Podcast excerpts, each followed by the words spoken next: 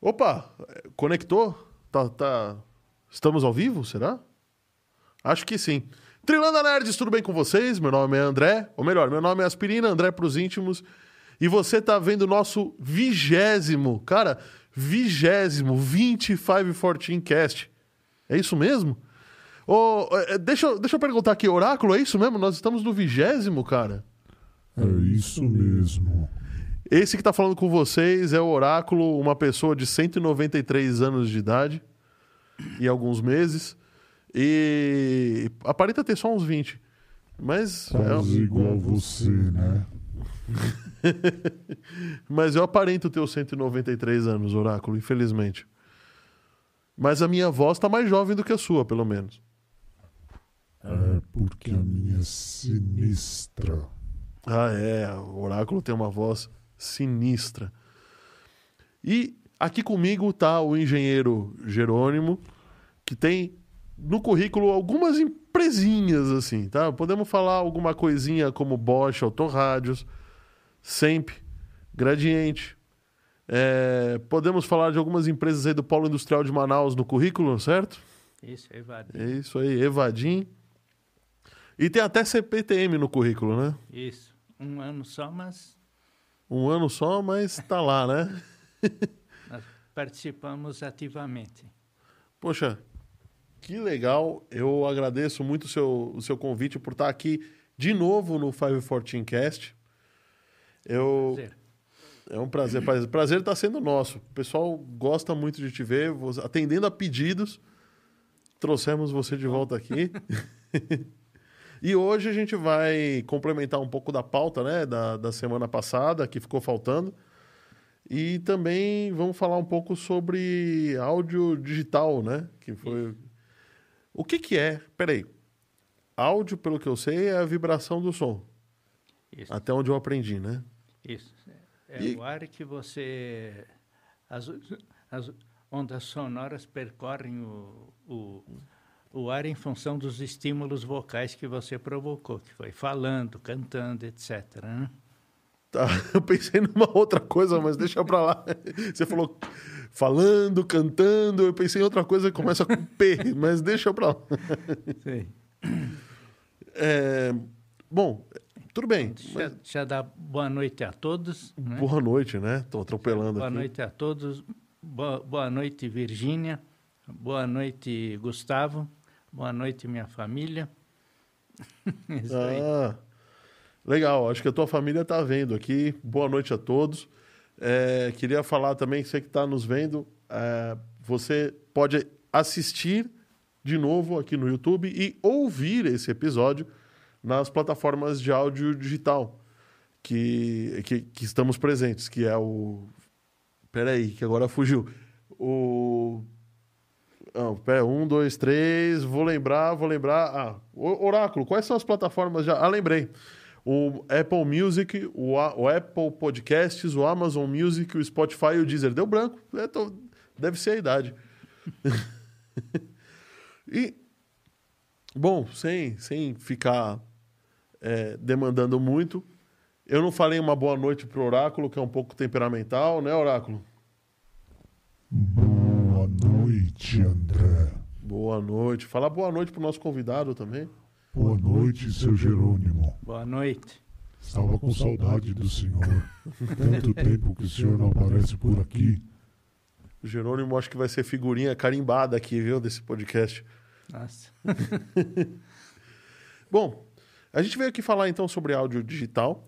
Isso. E pensando que o áudio é, são vibrações no som e que pela forma com que ele se comporta, né? O, a dinâmica dele é muito é, expandida. Como é que você faz isso digitalmente? Então, nós temos aí na, na prática aí, nós temos uma coisa chamada gama dinâmica, né? Uhum. É que eu comentei a outra vez.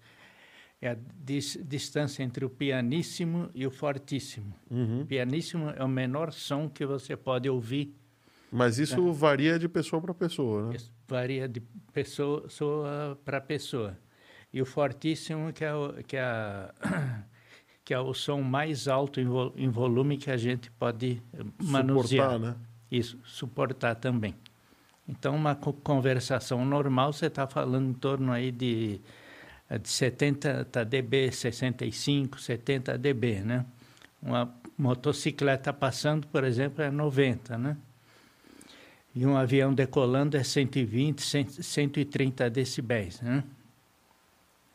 Então, é engraçado, então, mas peraí, então a, imagina... a, diferença de uma, uma, conversa, uma conversação aqui, é, eu acho que você, você já sabe onde eu quero chegar, só estou é. querendo pontuar para quem não está habituado com, com a escala. Certo. Mas uma, uma conversa normal, como essa que a gente está tendo aqui no estúdio, são 70 dB. Isso. E uma moto passando, com o cara fazendo... estourando tudo são 90, mas é, é, é muito no, mais alto no, do que... 90, 95, né? Depende. Mas, mas é uma porque moto... é uma outra natureza de, de ruído também, né, a moto. Ah, tá. Você, assim, no silêncio, assim, que você pode... Você possa achar, assim, de, de madrugada, uhum. você está com 30 dB, 35 já, o que, o que nos parece silêncio. Opa, deixa eu né? Um pouquinho mais perto aqui. Sim, o que nos assim o que nos parece esse silêncio, né? É, sem passar carro, sem passar nada, uhum. tal, você está ali nos 30, até 35 dB já. Então ali já tem ruído, já, já, tem, o, já tem som. O noise floor, né, que o pessoal fala, né? Uhum. Seria o pedestal de ruído. Então é que você tem que manter um volume para manter uma conversação tal, né, em função do que do que acontece no, no ambiente, né? A gente tem mecanismos de percepção assim bastante é, complexos, né? Você está falando e passa alguma coisa mais alto, né? Você tende a não ouvir. É, você dá a impressão são que você não não ouviu nada, né? Uhum. Então, Sim. se você co colocar um gravador e deixar e deixar passar ali, você fala um pouco sem prestar atenção e depois você vai ouvir, você vai ver o quanto de ruído que tinha ali, certo, certo? que o seu cérebro filtrou. É como se fosse um filtro ali, que ele, ele delimitou aquela banda ali e, e você prestou atenção só naquilo. Ah, então o ouvido capta tudo isso. Você que percebe o que é importante para você. Exa exatamente. Aí entra um pouco o conceito de psicoacústica, né? E de, e de direcionalidade, né? Então, você tem frequências mais sensíveis, onde uhum. você pode, onde você consegue é, ouvir assim por completo, né? Você tem frequências baixas, frequências médias e frequências altas, né? a voz, no, no caso, é um sinal complexo, né?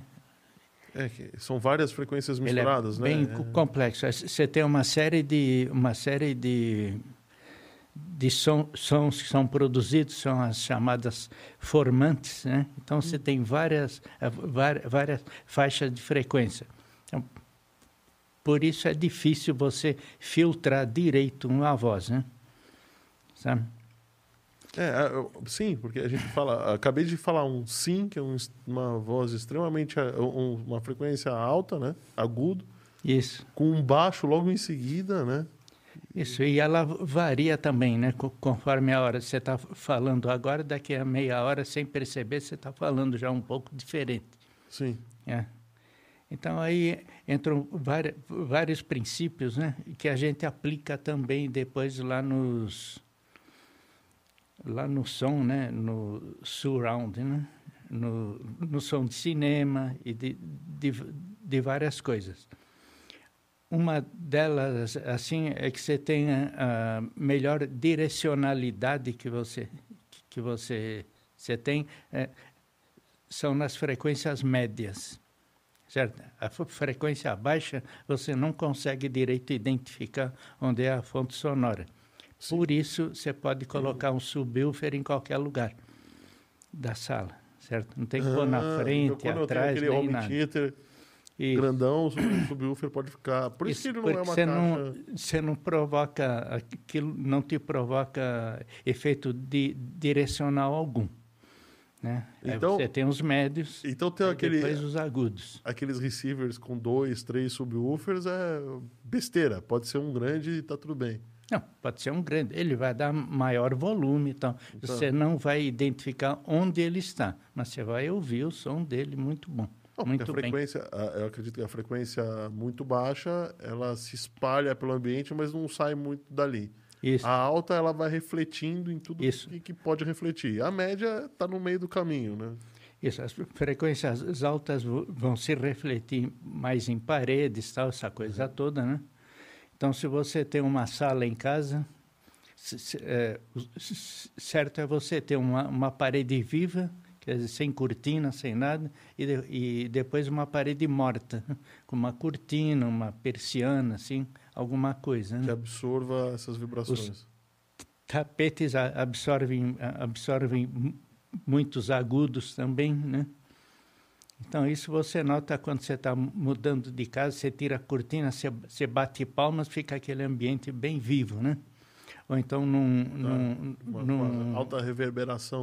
Então, num elevador que está que tá normal, aí você entra no, no, no, elevador de serviço com aquelas paredes lá, você bate palma, então você vê, você vê que a coisa fica bem tá diferente. Xoxo, né? Não tá tem mais som para voltar, não tem reverberações, né?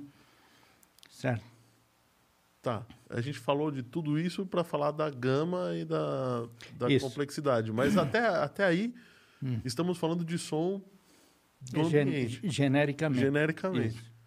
E, bom, é só para só, só pra, só contextualizar você que está nos vendo, a gente está com um pouco mais de 10 minutos de programa aqui e já, já botou um Jerônimo já chegou com os dois pés no peito aqui e já explicou uma série de coisas sobre som. Não, acho que são coisas que depois explicam o que a gente vai falar para frente, né?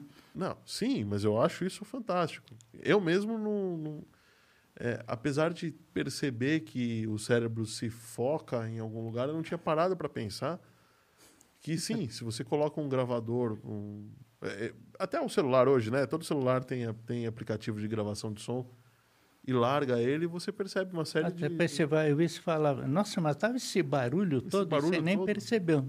Né? Outra coisa, uma conversa que você esteja tendo, assim, com bastante atenção com alguém, né?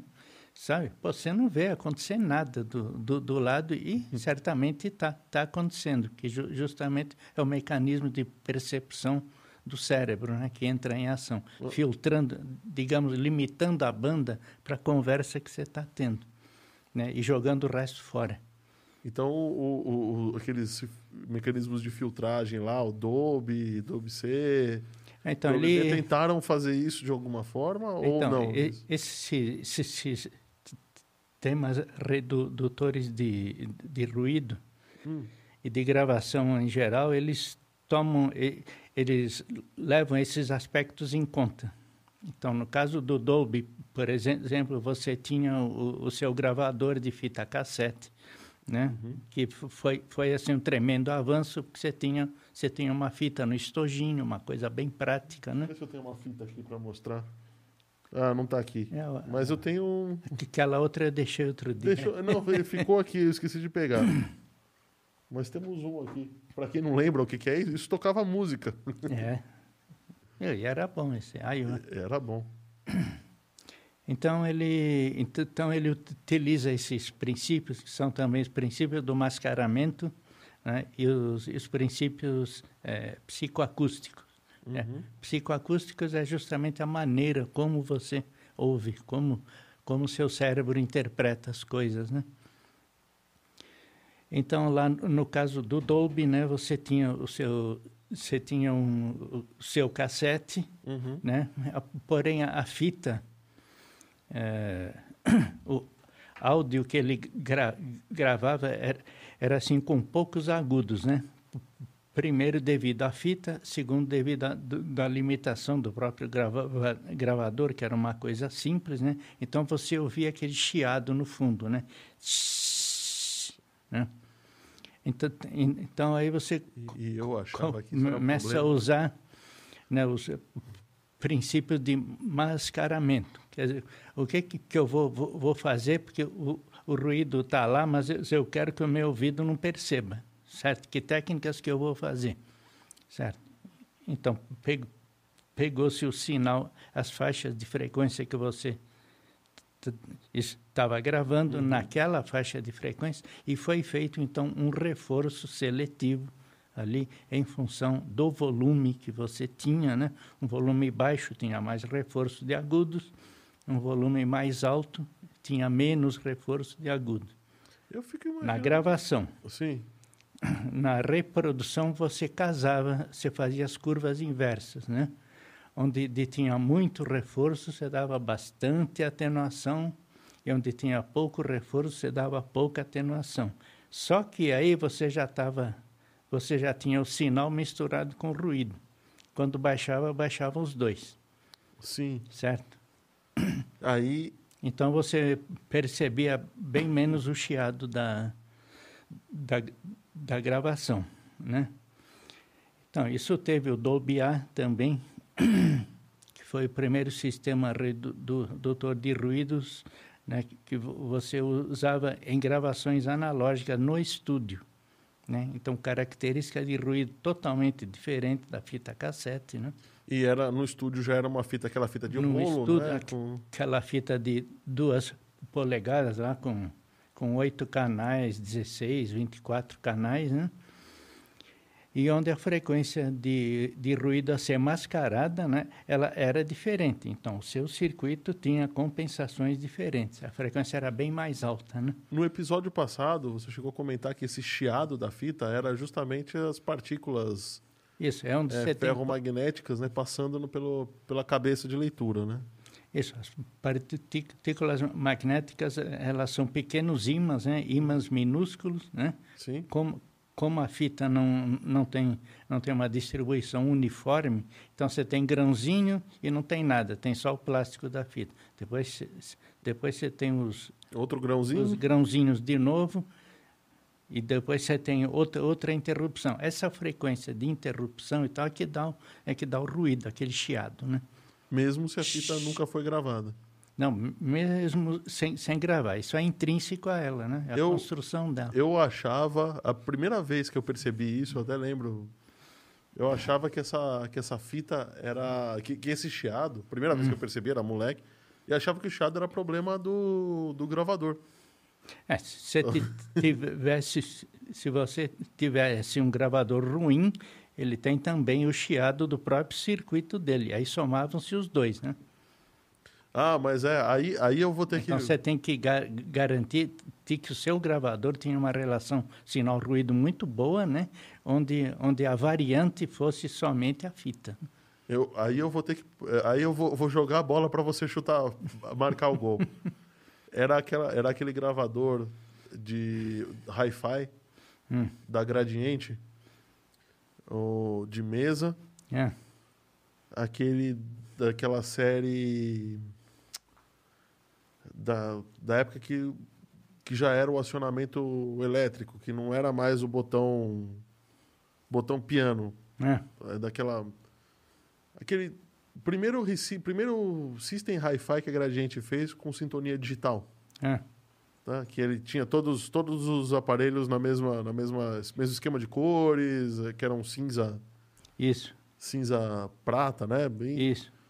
Então foi esse gravador, o primeiro que eu percebi, tanto percebi é. o chiado que o controle de o controle de volume da, da fita, né, que hum. mostrava, quando você ligava, ele, a hora que a fita começava a rolar, que começava a, a tinha aquela parte de silêncio, né, que era só uma, um plástico. Isso. A hora que ele começava, ele ia lá para cima, né, o, o. Isso, inclusive tinha, inclusive tinha gravadores cassete que uhum. tinha, tinha um recurso chamado autotape lead-in, onde ele pulava direto a parte que não tinha óxido. Aquela parte só Porque do ele conseguia medir, né? Isso, exatamente. Então, então você apertava, você não tinha que dar aquela enrolada à mão, né? para depois com a caneta Bic, né, que encaixava certinho. Né? Cê, pronto, você acabou de estragar. Eu ia fazer uma surpresa, eu ia falar, pô, qual que é a relação disso com isso? É. Acabei cortando aí o barato. Acabou cortando o barato. então ele, então era isso aí. Então você tinha, tinha que ter circuitos muito bons, né? Uhum. Onde o, o seu gravador não introduzisse ruído, né? Ele, então, pelo contrário, ele tinha que fazer um processamento assim com uma relação sinal-ruído assim excelente.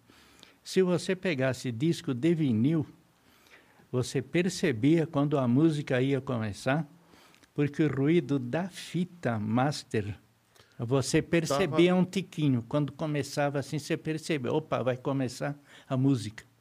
Caramba, né? isso, essa, essa você percebia. Nunca, essa eu nunca peguei, realmente. essa, eu só percebi aquele o, o, ruído do disco de vinil, a hora que hum. você coloca em umas caixas grandes, né? Isso. Ele dá um ele dá uma preenchida, né, no, no som, o, o, ruído da própria, da própria agulha, né? E então, eu achei, isso eu percebia, mas agora se isso era ruído da fita ou da própria agulha mesmo. Outra você deve ter percebido também quando ia começar o, o assim, é, o sulco, o sulco que estava em branco ainda antes de começar a música, é. você já ouvia um pouquinho da música porque ele acabava tomando um pouco a forma do sulco que ia começar a música. Eu vou. Então, eu, eu, olha, você está me provocando. A, ao invés dela começar de uma vez. Ao invés de, de, de, de entrar alto assim, ele faz uma coisinha assim. Ah, não, esse. Você percebia, isso aí já vai. Opa, já, já vai entrar a música mesmo. Ah, não, isso sim, isso eu percebia. Aquele, aquela faixa em branco antes de começar. Isso. Isso chamava-se print true. Quer dizer, como se o, o suco que estava em branco ainda tomasse um pouquinho a forma do, do suco Não, vizinho dele. Isso é verdade, porque a hora que você colocava para tocar uh, o disco, fazia pum, aí ficava um, um pouco em silêncio e começava, se aí começava a música. E, e se, se você tivesse um disco, um, um, um um toca-disco muito simples, muito ruim, você ouvia o rumble também, que era o... Hum, hum, hum, hum. Ah, então acho que Sabe? isso eu nunca tive. que os toca-discos é da... os toca-discos bons já não tinham, né? O, o, esse rumble era por conta da, da oscilação do... Isso, a agulha também, né? A agulha, composição toda, né? A... Uhum a agulha mais o. Obrigado, mais o, o toca-discos. Você suspendesse, suspendesse a agulha com aquele bracinho lá, ou com a uhum. mão mesmo, parava tudo, né? Você botava Sim. no disco, ele induzia. Então, às vezes ah, o disco empenado da... também dava uma subida, uma descida, né? Aliás, todo dia, eu nunca vi um disco que não fosse é. é. um pouquinho, minimamente empenado. Sempre tinha...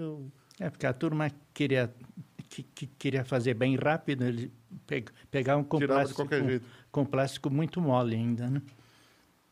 Imagino. Mas então, tudo bem. Estamos aqui falando, tá muito legal o assunto, mas como é que você transforma zero em um em som? Tá, então isso aí, o princípio fundamental que tem é você fazer a digitalização, certo? Ou seja, você vai transformar um sinal analógico em zeros e uns. Uhum. Então, para isso, você tem que fazer uma amostragem do sinal. O que, que é isso aí? Isso, isso, tem que seguir o te, te, teorema da amostragem, né? o, o sampling theorem, onde você tem que ter uma frequência de amostragem, no mínimo, o dobro da máxima frequência que você quer digitalizar. Porque ela é binário. Oi? Porque é binário. Não que é para você ter você ter digitalização mais precisa. O número de amostras com que você digitaliza o, o sinal, você vai fatiar o sinal. Cada da fatiada lá, uhum. O certo é o que ela tem tem tende a zero, né? Então, então você tem muita você fatiar bastante durante um segundo, por exemplo. Aí você, aí você vai ter mais precisão. Por isso Para reconstruir CD, exemplo, o sinal. É 44 mil isso. vezes por então, segundo. Então, o CD, se considera frequência máxima 20 kHz, você tem frequência de amostragem 44.1 kHz. 20 kHz? Exatamente duas vezes e pouquinho, né? É o mínimo para seguir o teorema, né? 20 kHz porque, porque é o máximo que o é, ouvido Considera-se né? né? que você ouve 20 kHz, não é bem verdade, tá? apesar de você ter alguns, Aí alguns maestros alguns aí muito bons, escutam, né? né? E também, uh, e tam, também você tem você tem instrumentos lá que embora embora eles estejam todos na na frequência audível dentro dessa faixa, uhum. ele tem ele tem harmônicos bem altos, né? de 40 kHz, 50 kHz também. Então às vezes acaba pegando um pouquinho lá para cima também, né? Mas considera-se 20 20 kHz a faixa essa, de áudio. Essa essa esse esse fatiamento aí que você está falando, é, eu, o áudio digital ele começou bem inferior a isso, né? E é, é isso, isso que faz o, a, aquelas. Agora não mais, porque acho que agora todo mundo já usa próximo disso, ou até mais, mas eu digo. Você pegava alguns áudios digitalizados, principalmente hum no começo da internet, ele vinha com um som um chiado, uma coisa meio abafada, meio meio é, rádio você... fora de estação, uma coisa estranha, sabe? É, aí você tem coisas diversas também. O CD aqui no Brasil, Brasil ele entrou em 85, né? Em 80 e, 82, 83 já existia fora, né? Então aconteceu o quê? a gravadora cheia de fitas analógicas, certo? Queria passar aquilo para digital. Uhum. Então, então pegava a fita, a fita tinha tinha ruído analógico ainda, certo? A mixagem foi toda analógica também. Depois você queria transferir para o digital. Então ele pegava uma coisa onde ele já não tinha muito controle, né? Então se a fita matriz estava com ruído, ela, ela ia acabar passando. Claro. Isso foi a fidelidade da, da, da gravação, né? da transcrição para o ah. digital também garantia isso, né? Que você, você quer fidelidade, né? Então você botou 44 eu vou ser 44.1, né? Então você então se você olhar alguns dis, discos antigos atrás estava escrito, exemplo, AAD. Era isso que eu pensei. AAD, Gra, gravação é. analógica mixagem analógica e produto final digital. Então, então você pegava a fita toda que você tinha lá já e digitalizava tudo. Simples, certo? Você não pensava na gravação digital ainda. Certo? Então, então você tinha disco que soava melhor, que soava Outro, outro você passava, pô, mas é igual tal ao outro, tal, essa coisa toda, porque aproveitaram-se as fitas que você já tinha, né? Que as milhares lá de fitas não, e, que e a gravadora que, tem, né? É, e não tinha como fazer de outra forma, né? Porque no final das não, contas... Não, tinha, não ia gravar tudo para depois... Não ia gravar tudo de novo. E, e, e, a gravação é uma coisa que é o artista fazendo aquilo naquele momento que não vai fazer igual, nunca mais. É. Né? Então... Então, ali você tinha, por exemplo, as, obras clássicas, você juntava, você pegava a orquestra toda lá e você gravava todo mundo ao mesmo tempo. Não tinha mixagem que você fazia como, com, como você fazia com música popular. É. Ah, tá. Você está falando que botava os microfones todos na mesa. Não, e... Entrava um cara, um dia tocava violão e ia embora. Uhum. Depois entrava outro, tocava bateria, quer dizer, tinha aquela base que ele servia como playback só, uhum. né? E aí cada músico gravava a sua faixa, né? Às vezes sem nem se encontrar, né? E depois, então, o engenheiro de som montava tudo, né? No momento correto, tal, essa coisa todo e você gravava. Então, é, então é assim, você pegava em estúdios pequenos mesmo, né? E, sei lá, oito canais, você fazia isso aí já, certo? Você ia juntando um... Ah, tá bom. Hoje você bom, junta todo mundo, né? Hoje você põe lá 40 canais, você grava, né? É. Ao, ao que gravadoras antigamente, só música clássica que eles faziam isso. Porque é impossível o cara, o cara saber a obra clássica todinha, saber quando entra o violino, depois entra o oboé, depois entra o, o, o, o clarinete, sei lá. Não, música popular é fácil você saber. O que, meia vai... dúzia de instrumentos é, e mais entrar. três, quatro vocais no máximo. Aí o engenheiro fazia fazia, montava essa fita, né?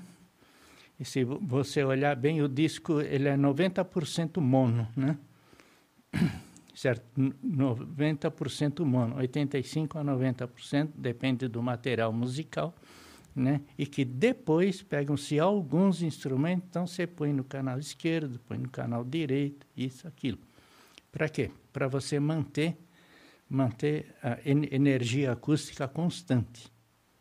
O que, que é isso? Se você puser, puser uma bateria, que é um, é um instrumento extremamente barulhento, num canal só, você vai desbalancear tudo. Então, você pode ver, ver, ver que a maioria, né, o som está nos dois canais. Sai centralizado, né? Isso. Aí, bom, fora falar na voz, né? A voz tem, tem que ser centralizada mesmo, então é, distribuída é, nos, nos dois canais. Aí o cara põe um chocalhinho aqui, põe um pedacinho de instrumento ali, põe um pouquinho de coral ali. Aí, aí, você, aí você vê as diferenças entre os canais. Né? Bom, aqui... Não tem aquele estéreo ping-pong de antigamente, né? que tinha, tinha um monte de som aqui, do, do, do lado esquerdo e do, do lado direito não tinha nada, né? Então você vê que a, a mixagem ela procura preservar uh, o, vo, o, o, volume sonoro o mais equilibrado possível. Então, então é. você tem que conversar aqui com o nosso pessoal da técnica, hum. porque nós estamos transmitindo esse podcast com uma certa diferença entre os canais. É. Porque é, o, não, nem, as nossas duas vozes não estão centralizadas é, na esquerda e direita. Não Sim, exatamente mas aqui nós estamos fazendo estéreo mesmo. Como a gente, a gente não está com música aqui, nós estamos conversando. Nós estamos então conversando. faz sentido você falar no, no microfone e eu falar no outro. Você falar num canal e eu falar no outro. Não né? é totalmente separado. Existe, eu falo em um canal, se quem está ouvindo a gente aí você pega um pouco daqui do que você falou e você, o seu microfone pega um pouco do que eu falei também. Isso, e a gente descobriu que, pelo menos no caso de conversa, né, hum. o pessoal da técnica aqui da MD, pessoal muito bom, diga-se de passagem, é, entendeu que dessa forma ele fica mais é, audível.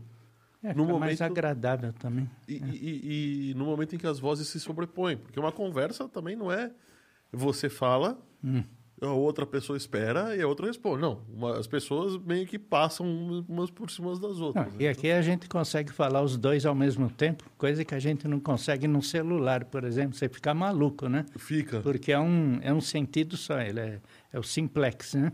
É, então, se um é... fala, o, o, o outro é, é fica mudo, né? Uhum. O, o sistema já corta, né? Sabe, seu Jerônimo. E aqui não, aqui você pode falar. Olha aí. O nosso amigo Pergunta do oráculo. da mesa, normalmente ele gosta de falar muito junto com os... É, a gente chama ele de Faustinho. Peraí, não entendi. Nossa, peraí, nosso amigo da aspirina da mesa. Nosso amigo aspirina, aí o dono desta mesa, o André, ele costuma, né, André, falar muito junto com os convidados. Por isso tá falando... que a gente apelida ele de Faustinho. Eu nem sabia desse apelido. Agora já sabe. Tá bom. Desculpa. Não vou interromper mais. Mas o que, que é? Ele falou que o nosso amigo, eu aqui, é. costumo interromper muito os nossos convidados. Então eles estão me chamando não, de Faustinho. Sem problema. Não, só para ilustrar, porque no celular um cara fala, o, o outro, outro tem, tem que parar, que é para você não, não, não dobrar a banda da, de transmissão do sinal, né? Então ali faz sentido, é só uma comunicação, né? Você não está cantando, não está fazendo nada, então é uma coisa que pode um pode falar de cada vez, né? Sim. E onde que estava? Ah, para manter a, o nível de energia dos, dos, dos dois canais. Um, um, não ficar muito mais barulhento do que o outro, certo? E ficar pesando. Você fala, pô, mas aqui está mais pesado o som. Você vai fazer o quê? Você vai pegar o balanço e querer botar um botar pouco um para cá, para de, deixar equilibrado. Então, Então a própria gra gravadora, tal, engenheiro de som já faz isso, certo? É verdade.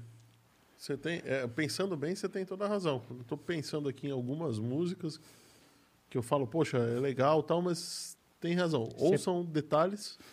Isso, são coisas pequenas. São assim, um, eu digo assim, umas, assim, umas filigranas, assim, umas nuances, assim, pequenas nuances, né? Uhum. E, mas, por outro lado, eu lembro de um... Agora, você pega uma gravação ao vivo, né? Aí você pega um cara que está falando lá não sei aonde, do outro lado, tal. aí é uma outra situação onde você não tem muito controle, né? Não sabe quem que vai gritar lá, quem que vai falar, que vai fazer isso, aquilo. Fica, fica meio, meio fora de controle. Então, hoje você consegue misturar, você consegue mi mixar isso tudo, tudo em dois canais com bastante até com bastante facilidade. É trabalhoso, né? Mas e antes você não tinha. Os Beatles se, gravaram em estúdio de quatro canais, né? Mas as músicas dos, dos Beatles. E um som péssimo, uma... né? Se você olhar, o som, o som original é péssimo. Né? Mas é estéreo. Você consegue ver um canal, Isso, uma mas é separação. É, é estéreo, exatamente. Mas a qualidade assim era muito, é, muito baixa, né? E também porque, porque um estúdio de, de oito canais que fosse, nossa, era uma coisa caríssima na, naquela época, né? E o deles já tinha quatro, tava bom, hein? Tava bom. Você faz eu lembrar de um CD que eu comprei, o CD, mas provavelmente deve ser, ter sido AAD, hum. que era dos The Platers. Sim. E, e quando quando eu era moleque ainda, quando comprou o CD, a gente colocou, não tinha leitor de CD em lugar nenhum. Hum. Só tinha aqueles rádios, os mini systems integrados, sabe? Sim. E é a primeira vez que eu notei uma separação forte de canais, porque era baixo em um, um lado, Sim. violão, acho que era guitarra elétrica, alguma coisa do outro lado, cantor de um lado, é, backing vocal do outro e Isso. bem bem pesado, né? Sim. Não era, eram dois canais mono, né? Sim. a mistura disso dava música. E bem diferente de hoje, que você pega realmente é um é, é um detalhe artístico, né, que você usa. E é verdade, é verdade, tem razão. E, e aí fica ele é mais bem fácil equilibradinho, ouvir, né? sabe? Ele é bem equilibradinho para você uhum. tem, você sente diferença, tal essa coisa toda, mas você assim não são sons é, principais, vamos dizer predominantes, né? Ou no máximo quando a música pede alguma coisa do Isso. gênero, né? Tanto que se você fizer aquele sistema para você retirar a voz, né, para você tentar tirar Pô, Eu ia te perguntar como é que funciona Pô, isso. Desaparece tudo. Por quê? Você vai, vai, você vai, vai pegar um canal e vai subtrair do outro.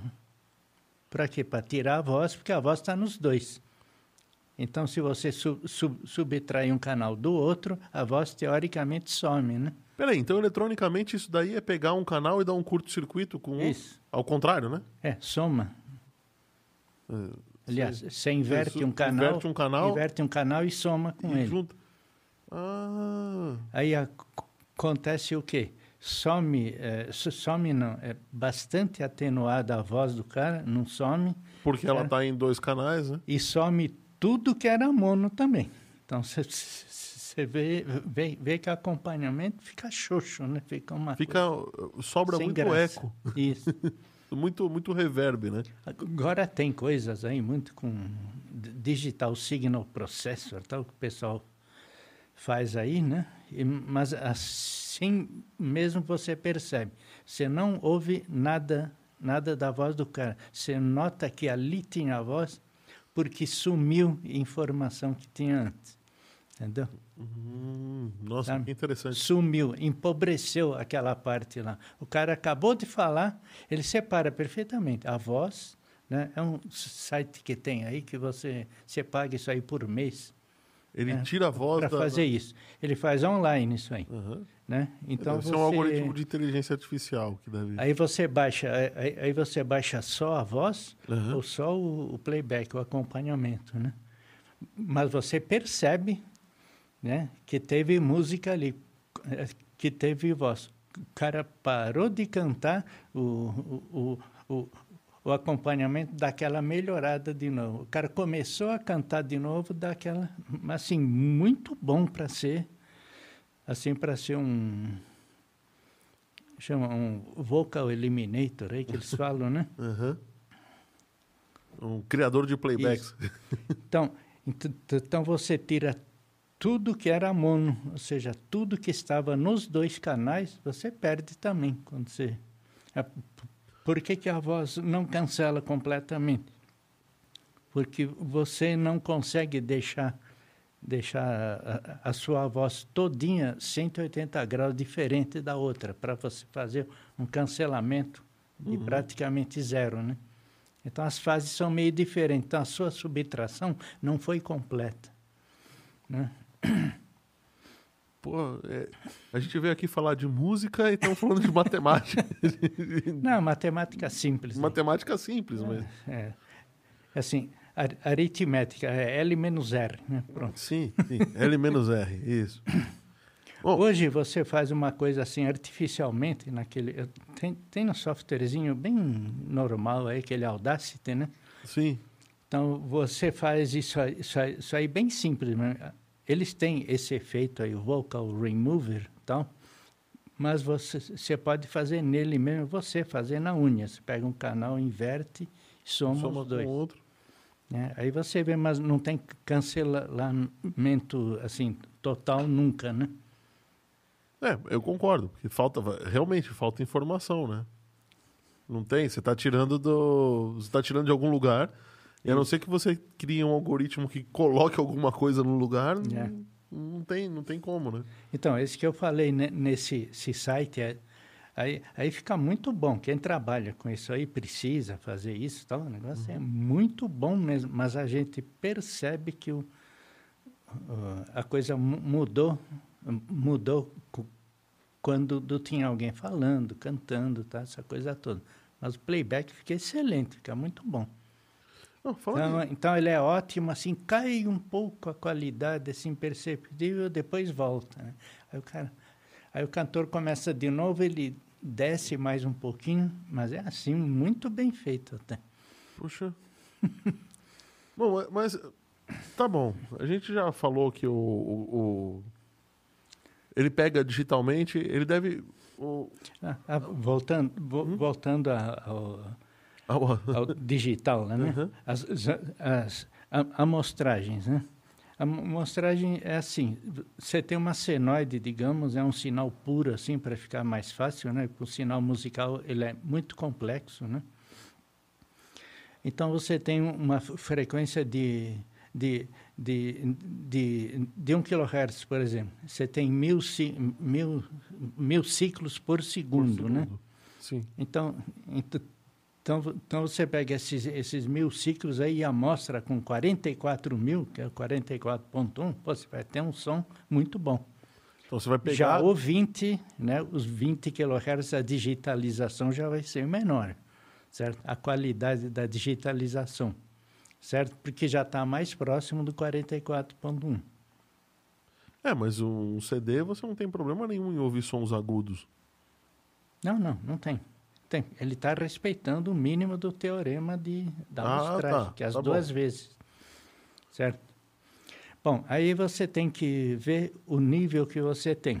Né? Que em digital, quando você satura, acabou tudo. Né? Não tem não tem não tem achatar um pouquinho nem nada é, clipou em digital acabou tudo né é um, é, é um estrago só então, então, então você faz, você tem 16 bits para cada amostra que você faz, você tem uma barrinha com 16 bits que vai corresponder ao volume instantâneo daquela amostragem que você Seria fez. Eh, esses 16 bits, então eles falam da, a, sei lá, a tensão volume. ou a energia que está chegando, chegaria Isso. no alto-falante. Isso, o volume. O volume. Tá. Ah. Então você vai pegar, pegar uma, uma amostra com, com 16 bits, outra amostra que, assim, pode ter 16 bits. Se não forem necessários 16 bits, você tem menos. Ele está lá sinal com baixinho, zero. ele está lá, ele tem capacidade para 16 bits. Portanto, você tem 6 dB de, de, de gama dinâmica para cada bit. Então, o seu CD ele pode ter 96 dB de, de, de, de, de dinâmica. De dinâmica. Entre sons mais altos e mais Isso, baixos. 16, puta, é uma loucura aquilo lá, né? Quanto- você quanto- ouvindo, Não sei se você tem esse dado de cabeça ou Hum. não, mas. é, quanto que é num, num- num disco de vinil? disco de vinil são 60. E já Tá. tá bom, hein? Sim, tá bom. Porque em FM são 30, né? É verdade. E, o FM também, hoje em dia, Pode ver, qual é a- ver que o nível, o nível ele é mais ou menos constante, né? A pessoa falando, tal, a própria música tocando, ela tem limitações, né? É, ele existe, até um compressor isso automático. para né? melhorar, isso, isso. é comprimido também para melhorar a relação sinal-ruído. Isso não é uma deficiência do, do, do, do- do sistema, né?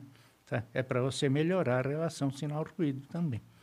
Tá, Ah. Claro, porque senão bota um sinal muito baixo ali, vai, vai aparecer Isso. um monte de ruído. Bom, então você tem 16 A bits para... Só, desculpa te É. interromper. É, tá chegando aqui conosco Hum. o Marcelo, que trabalha numa rádio FM. E, Oi, boa noite, Marcelo. e ele perguntou aqui alguma coisa que eu não, não, tô, não tô conseguindo ver aqui. É, pergunte ao convidado se é possível ele reponder. Não, não sei. Escreve de novo a pergunta, Marcelo. Eu não, eu não consegui entender, desculpa. Bom, então você amostra com 16 bits, certo? Uhum. Então você vai ter uma dinâmica de, de, de, de 96 bits. Ou seja, entre o baixinho até o. Até, o- até clipar, você vai ter 96 bits. E como você tem 16 bits, você tem 4, quatro bits, você tem 4 de, de re- relação sinal-ruído. Então você vai ter 64 de relação sinal-ruído. Certo? Então ele ainda faz esse controle. Isso. Então, você tem Por isso- 6 bits em volume, certo? E 4, desculpa, esse 6, 6 dB para a dinâmica e 4 dB por bit para a relação sinal-ruído. A, a pergunta do, do Marcelo aqui foi o seguinte: Por que no Brasil temos engenheiros eletrônicos, mas não engenheiros de áudio como lá fora?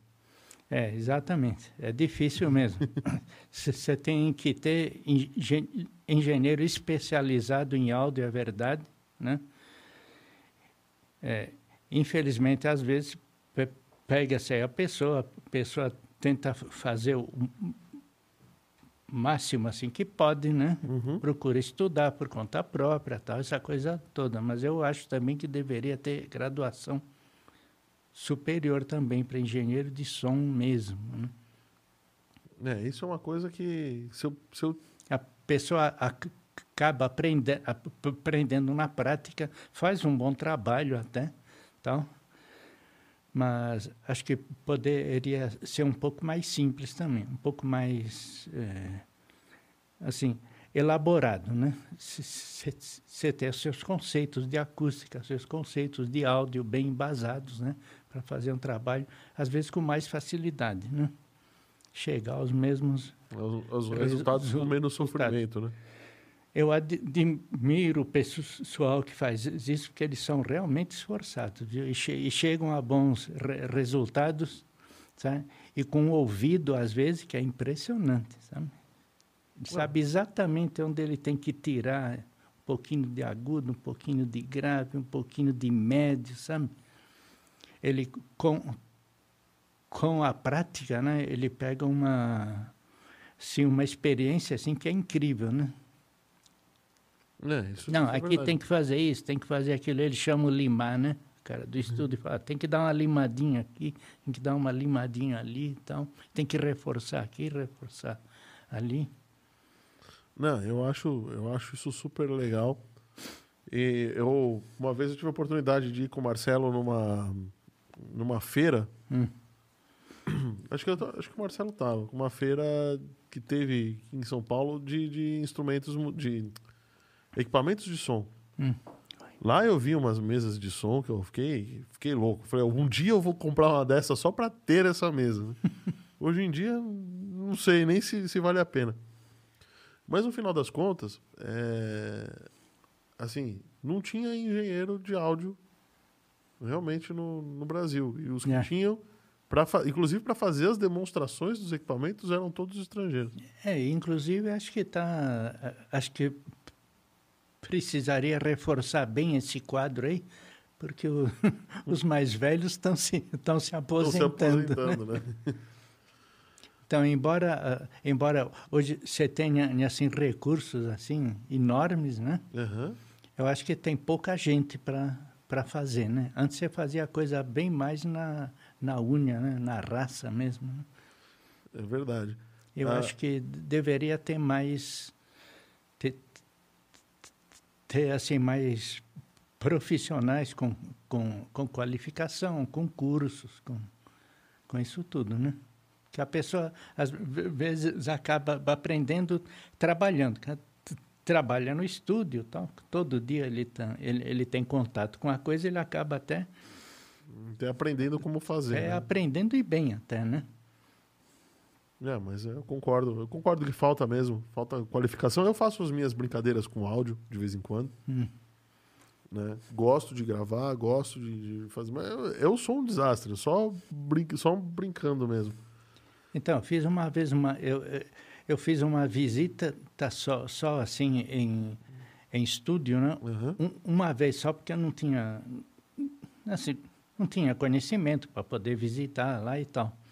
Aí foi trabalhar na gradiente um, um, uma pessoa lá que trabalhava na São Livre ali na, na Barra Funda, né? Ficava em frente a Ivadim, né? Rua Josef Cris ali. Então era o era o estúdio da São Livre. Já tinha sido da RGE, tinha sido de não sei quem. Aí, naquela época era da, da, da Som Livre, né? Então, então, então eu fui lá. Os caras tinham assim um, um, um, equipamento sensacional. Isso era 1990, ainda era bastante vinil ainda, né? Já tinha Existia CD. vinil em 1990? Vendia ah, bom, ainda. 90, no começo da década, Vendia um pouco ainda, né? Então eu fui lá, o equipamento deles assim era uma coisa assim fantástica, né? E aí você via, não sei que que artista que estava gravando, gravando aquele dia, né? Pô, você, você repetia é, só compassos, né? Ó, esse compasso ficou ruim. Aí você ia lá, você gravava só aquele compasso e a pessoa inseria depois na, na fita. Esse compasso não ficou bom, vamos gravar de novo. Ah, não está bom, vamos gravar de novo, de novo e de novo. né? Então era um trabalho assim também de, de, de escultura quase, né? E, e o, o vários reverb? artistas que vários artistas que gravavam gravavam a voz várias vezes, né? Uhum. Porque se considerava que eles não tinham boa dicção, né? Então você você você aproveitava as melhores palavras de cada pista que foi gravada para depois montar o vocal, né? O vocal completo, né? E depois fazer a mixagem final, né? Sim. Eu, eu, sim, é verdade. E, mas ele, como é que ele identificava? Era analogicamente? No, no, no, estilete que ele botava assim na fita? Ah, a fita final na lá era cortada na gilete. É mesmo? É. 45 graus. Acho que eu já mostrei um negócio para você uma vez, né? Mostrou. Isso, tem, mas é. Tem aquele suco, porque a fita final mesmo, a fita master era uma fita mais estreita já, né? Uhum.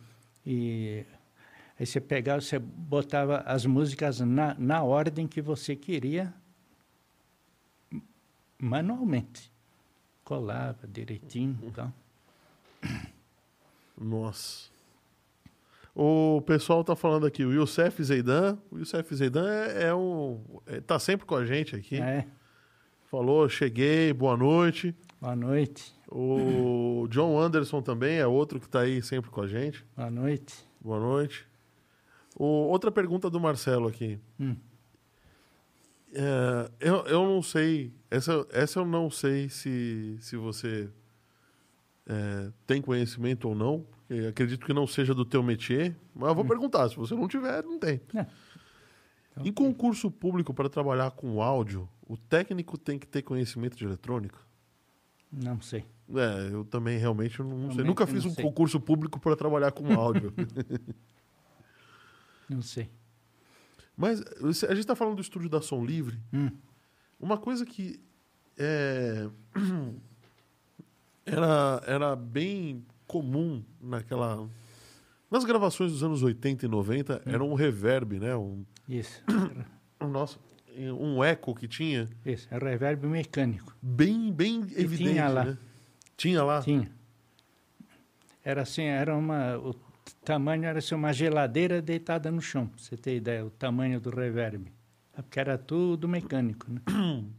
E, e... Era com molas que faziam. Molas que e placas de metal. É.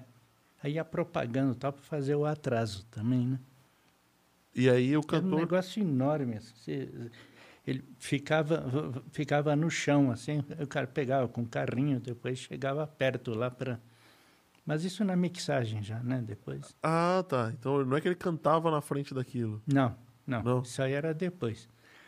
Aí você dava, dava o reverb que você queria. Ia regulando, né? Isso, ajustava. Tá, mas era um negócio assim. Já tinha eletrônico na época, mas lá ainda tinha esse mecânico. Porque o eletrônico soa diferente. Eu, soa. eu, eu percebo, não, não, sei te dizer o que é diferente, mas ele soa diferente, né? Soa. Puxa vida. Que ali a coisa era com mola, eram placas e molas, né? Uma coisa incrível até como funcionava aquilo. Né? Não, e, e pra, eu fico imaginando como devia ser, como devia ser leve essas molas, porque você precisa vibrar com o próprio ah, som, então o negócio tinha que estar tá meio que solto no ar, Isso. né? E, o, só interrompendo aqui um pouquinho, o, o Zeidan aqui está falando uma boa noite para todo mundo. Hum, boa noite. Ele tem o canal Youssef Zeidan Games no YouTube, um canal super legal que fala de jogos, principalmente é. da década de 80 e 90. Hum. Fala muito de Mega, Mega Man lá, que é um jogo famoso da época Sim. da Atari. Eu não joguei, mas. É, eu também não joguei. Não jogou, né? O Roberto GJ tá falando aqui. Grandes conhecimentos. Abraço pro Jerônimo Galvão. Ah, obrigado. obrigado, Galvão. Então, daí para frente, chegou um, um tipo de arquivo Hum. Tá, então aí você, voltando à digitalização, digitalização. Você, você digitalizou com 16 bits, né?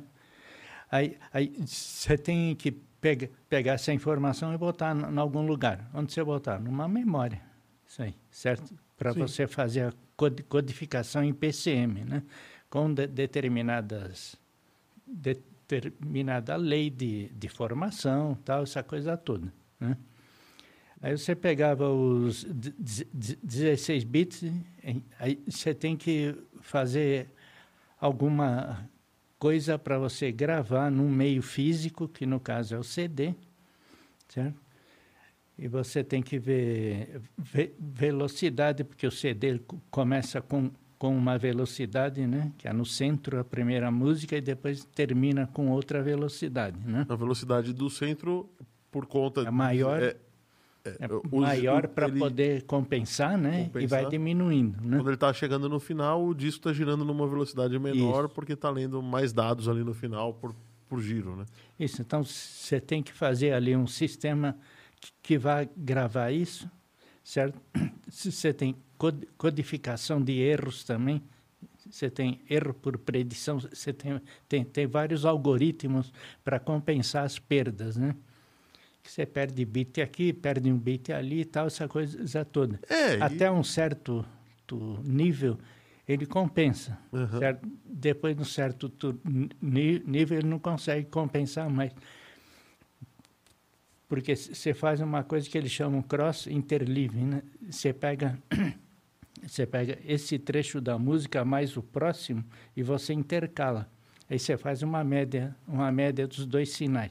Então, se der algum, algum problema logo à frente, o disco estragado, por exemplo. Riscar, um risco leve, alguma coisa assim? Isso. Ele vai pegar essa parte aqui e vai repetir, certo? Di, di, digitalmente, certo? E se se o estrago for muito grande, então, então, então ele insere uma senoide ali de 1 kHz durante microsegundos, ali uma coisa bem assim para você não notar é, quebra uma... de sinal, né? Agora, se o, se o estrago for grande, né, pronto, aí ele engancha. Né? A gente fala que engancha, ele não sai daquela pista, fica rodando sempre ali. Aí o estrago foi forte, né? Não, Normalmente, mas... assim, mecânico, né? Uhum. Como eu falei, a, a parte onde tem o, onde de, de tem o, o selo, né? Onde está escrito tal, os da, dados é que são mais sensíveis, né? É ali que não pode riscar, né? Isso, exatamente. A gente acha que é do, do outro lado. Do outro né? lado. Inclusive, você pega de qualquer jeito o lado de cima e o lado de baixo, o pessoal com o maior cuidado. Isso, é. O Gabriel aqui, Gabriel Marques Fernandes, está mandando palmas para você. Ah, obrigado. eu vou. Eu, o, o Marcelo fez uma pergunta. É. Eu fiz uma, um comentário que eu vou transformar em pergunta, Marcelo. Tá. O som analógico é melhor? É. Aí depende muito de cada da, da pessoa, né? O, o som digital, na, na minha opinião, na minha opinião, tem gente que não acha isso, né? É, ele soa assim para mim mais duro, vamos dizer, sabe? Falt, faltam algumas nuances, né? Que o que o que o vinil tem, porque o vinil, vinil você não perde, você não perde informação nenhuma. Pode ter estalido no meio, do outro lado, tal, não sei o quê, vem tudo para você. Né? E no, no digital você já perde um pouco disso na, na, na amostragem. Então, na minha opinião, ele soa é, assim um pouco menos vivo do que o, do que o vinil, na, na minha opinião. Eu... Até já comentei, acho que a outra semana, que teve várias marcas aí de, de equipamento onde onde os aparelhos reprodutores de CD eles tinham uma certa eles acrescentavam alguma alguma coisa ao processamento para ele ficar um, mais próximo um pouquinho tipo do vinil. um upscaling que a gente Isso, faz. É, né? é, ele dá uma assim, joga um grave pra, ali para ficar um pouco mais mais agradável. Um dos princípios eles jogavam ruído branco Aí acontecia... Ruído branco é aquele que o pessoal usa para calibrar o som, aquele que parece isso. uma cachoeira. Isso, é isso, mas ele, mas ele chama, chama ele pegava os primeiros bits da, da, da, da digitalização que estavam quase no patamar de ruído. Então, então, com isso ele conseguia eliminar baixar baixar um, um, um pouco o ruído e reconstituir melhor a forma de onda né? para analógico de novo. Analógico de novo. Né? Então isso dava uma digital, certa, né? isso aí dava uma certa, assim, melhoria, né? Perceptível? Agora é de muito, assim, é de, de, discutível. Uma pessoa gosta mais, outro não gosta. Um, um, um ouve diferença, outro ouve, outro isso. ouve, né? É assim, se você pegar um, você pegar, pegar um daqueles audiófilos chatos, né? Aquele cara que entende mesmo, aquele cara... Ele, ele não, não, não gosta e faz a comparação. Ele pega o mesmo disco, o mesmo disco em vinil e coisa e prova a diferença. Isso aqui dá, mas aqueles caras bem, né? Um tremendo ouvido, assim, o cara tem, o cara é maestro, o cara né? Ele tem uma percepção muito melhor que a nossa, né? É, claro. O Youssef está comentando aqui. Lembro que o CD, quando começou, era caríssimo. Só, só ricaço tinha na época, né? Nessa Isso. época você faz, construiu os aparelhos de CD, né? Na Gradiente. Foi. O Gradiente foi, prim, primeiro foi em 85, né? Aí, aí tem um, uma historinha no meio aí, que, hum. Assim, para ilustrar só, né?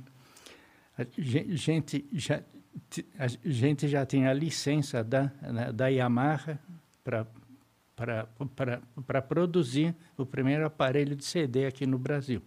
Então, vocês né? compraram o projeto lá? Era um kit, isso.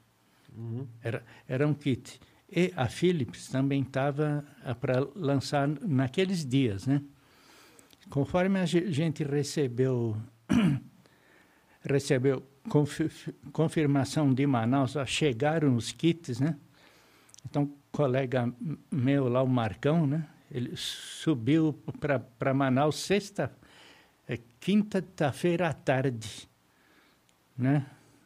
Para já fazer os aparelhos, era tudo kit, você pegava as placas, quebrava, parafusava, fechava o aparelho, testava e botava na caixa. Ah, certo? Ah, assim era fácil, pô.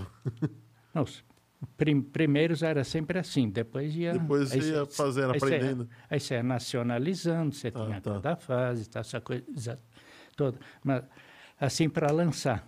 Entendi. Você tinha até ca casos os que eram aparelhos CBU, que a gente fala, totalmente montado, você só botava na embalagem, que alguma coisa de mão de obra brasileira tinha que ter. Bom, então esse amigo meu subiu, subiu na quinta-feira à tarde, montar, montar, montar os aparelhos, desceram para São Paulo no sábado de manhã. Trouxe os aparelhos no avião? As, as, as lojas da, da áudio, que era uma loja famosa na, na, na, na época em, em, em, equipamento eletrônico, eles abriram no sábado, 10 horas da manhã, cada um com um protótipo já do CD, do, do aparelho, do, do CD player, né? que nem a Philips e... conseguiu fazer para ela. Ô, oh, louco! Então essa foi uma... E, e, disco? Essa é uma historinha. E só. como é que vocês trouxeram o disco? Vinha um disco, vinha um disco de demonstração, ah. né? E, e já tinha alguma coisa, uma coisa aqui, outra ali e tal.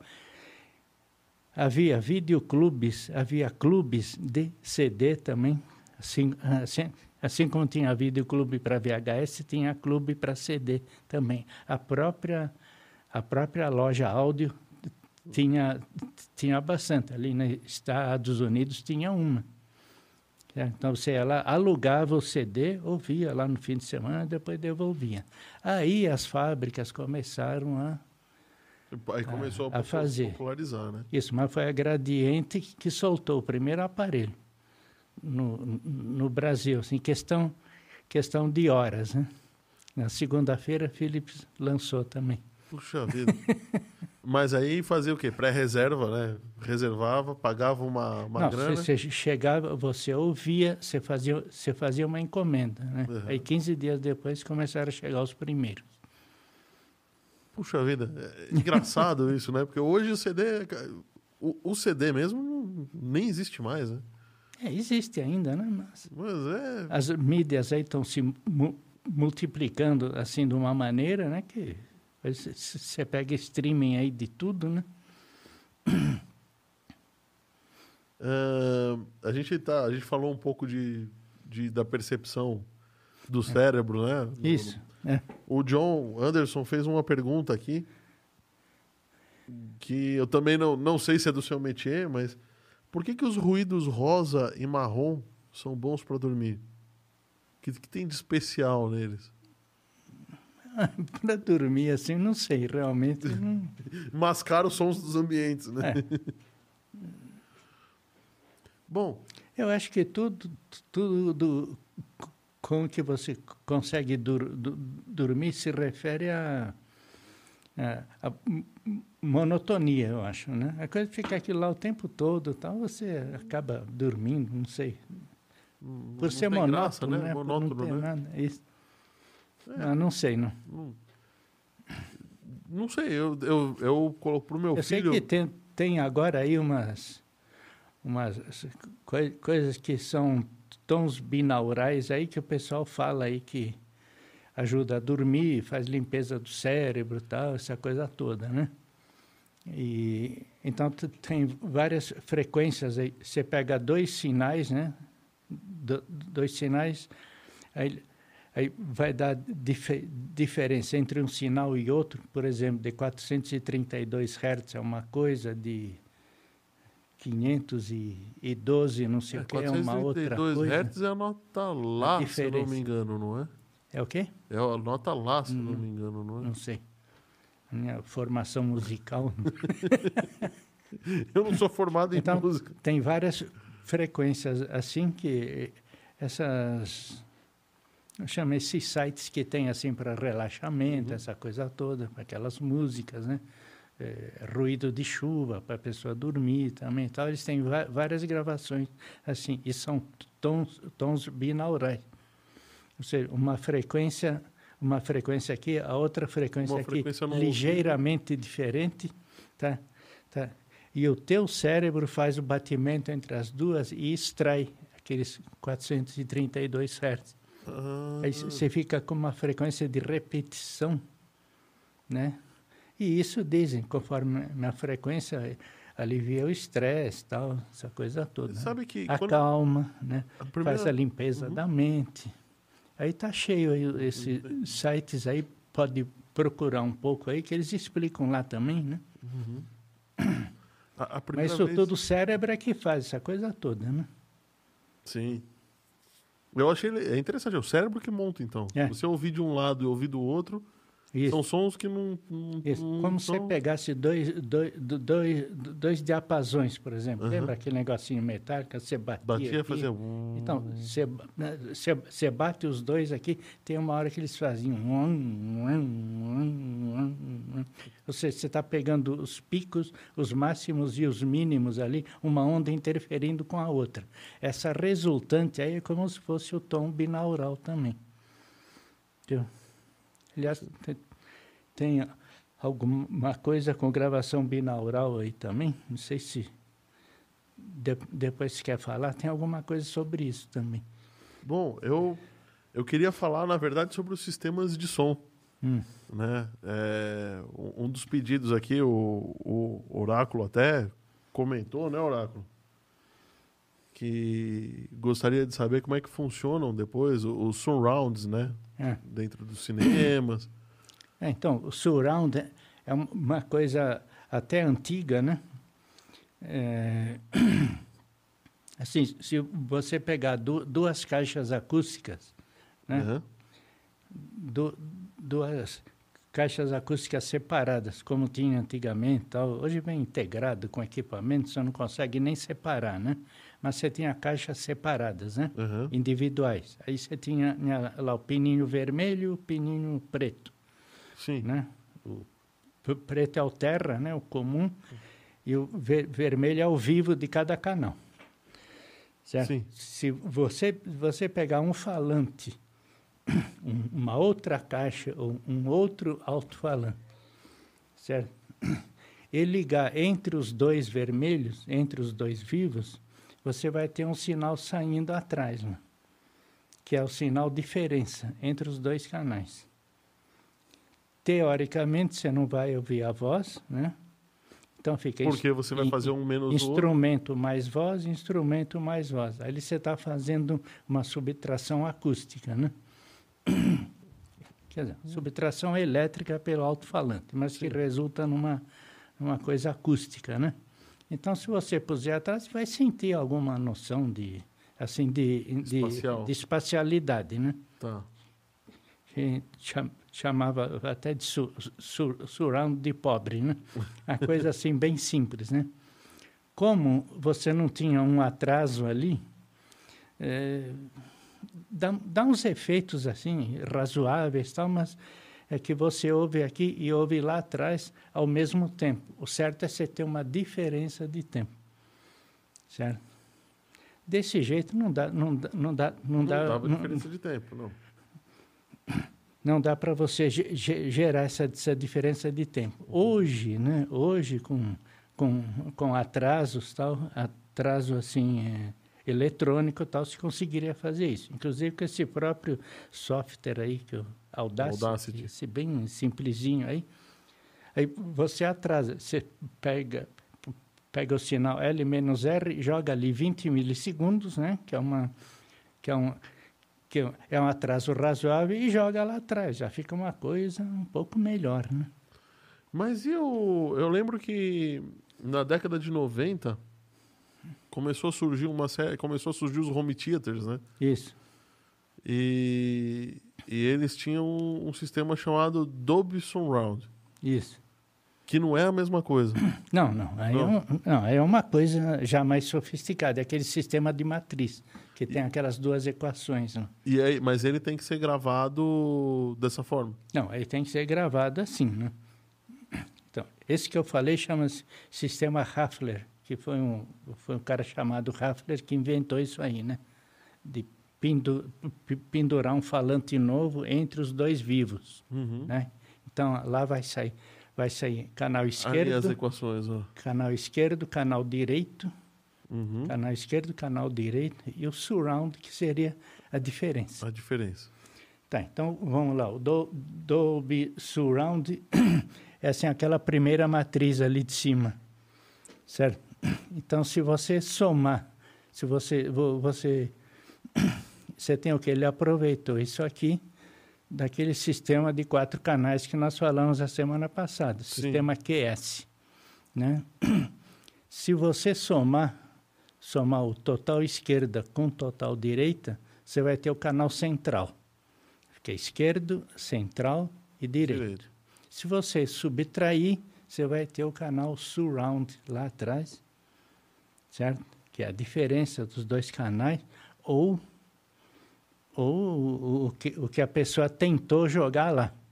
Mas o, então o Dolby Surround, o canal de trás era mono? Era mono, era mono.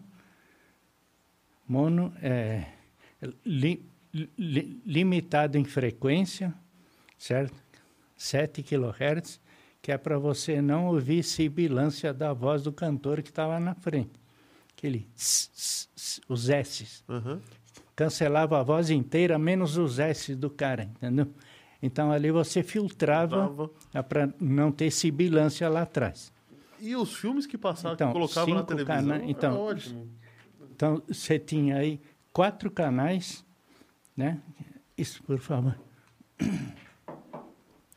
Quatro canais um, um esquerdo, um central, outro direito, né? e de, depois o canal sur, surround atrás, que é a informação que você queria que aparecesse. Uhum. Todos com 3 dB de separação só. Aquela história, só tinha 3 dB. Você tinha um canal com contaminação, outro canal com contaminação, e o canal surround com contaminação também. Sempre aparecia um, alguma coisa ali. Um Por quê? Sim você tinha famosa história, você tem duas equações e quatro incógnitas. Não consegue resolver matematicamente isso nunca. Então você não consegue nunca o sinal puro. Só o L, só o R, certo? E só, só o su, surround. E aí, nesse caso, no Dolby Surround já tinha um certo atraso. Isso, aí já tinha atraso de, de, de, de 20 milissegundos, assim a duras penas com sinais com, com integrado analógico, né? Você fazia assim uma... Uh, aliás, o sinal era digital já. O, o, o atraso era feito digitalmente, né? Onde você... Uh, eles faziam analogia com com aquelas brigadas de incêndio que tinha antigamente, que o pessoal passava de um balde, um balde, passava um balde para o outro, assim, até chegar lá no fogo, né?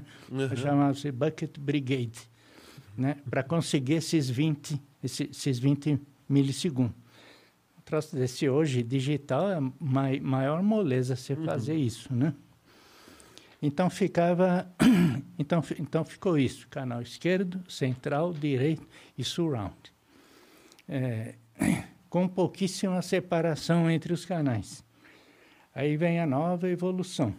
Tá, esse é o Dolby, esse é o Dolby é, sur, sur, Surround. O que, que, o que nós acabamos de falar é o Dolby Surround. Isso. É, e os canais frontais, isso era aplicado no filme, né? nas bordas do filme. Né? Na, na, na, parte, na, na parte analógica do filme, aquela com, com densidade variável. Uhum. Né? Acho que tem uma foto aí depois também. Aí, aí para reduzir ruído, ali tinha o sistema redutor de ruído Dolby A também. Isso é só para reduzir ruído, não tinha nada a ver com surround. Né? Então você tinha dois Dolbys lá, é, ali dentro. Bom, para melhorar isso aí veio o que? Veio o Dolby Surround Pro Logic, certo? Então, então ele gerava um vetor instantâneo direcional, certo? De onde você estava tendo a sua fonte sonora. Exemplo, só, só o canal esquerdo, vamos supor, né? Tá. Então, ele senti, sentia que tinha, que tinha som somente no canal esquerdo. Ele fazia o quê? Ele abaixava o volume de todas Cancelava as outras caixas tá? e reforçava aquele canal com a mesma energia acústica que ele tinha dos outros canais, ele jogava para cá. Certo? Que era para não dar diferença de volume quando o sistema estivesse atuando. Hum. Certo? Chega, chega, chega então, aí, aí, aí, você tinha aí, aí, você tinha os canais puros aqui, porque o outro lá eles estavam praticamente muteados, estava com mute, quase como se fosse mute, e não era, né? Mas assim, com intensidade baixíssima, né? 25 a 30 dB. A menos certo? que o a menos. Então, aquela puta separação, né? Aí, em seguida, aí, em seguida entrava o canal direito. A mesma coisa, direcionava-se tudo para o canal direito. Depois tinha surround, já com duas caixas, já com dois surrounds diferentes atrás. Né? Jogava o sinal para lá e tirava daqui. Então, então, Mas, ele, então ele conseguia fazer o sistema discreto assim. Mas como é que ele conseguia detectar ah, então. esse, esse vetor? Isso daí era colocado no filme com algum sinal, não, não, portador, não, alguma coisa? Não? Não, não. O sinal vinha do, do jeito, jeito que Sinal analógico. Sinal, sinal analógico LR. LR. Isso, tá. codificado conforme aquela matriz. Aquela lá. matriz lá que estava lá. Certo. Uhum você passava você passava isso num cinema normal num cinema que não tinha um sistema de som isso, com decodificador prológico tá. ia sa sair sa sair o quê dois sinais na frente era só estéreo tá bom e se o cinema fosse mono tinha só um canal na frente somava os dois e acabou o que deu deu né uhum. quem tinha equipamento su surround então fazia essa decodificação certo? Aí você tem algoritmos lá dentro, certo? Que notavam qual, qual, qual era o canal predominante e qual a mistura que ele tinha. Também. Então, mas isso já era digital? Não, era analógico.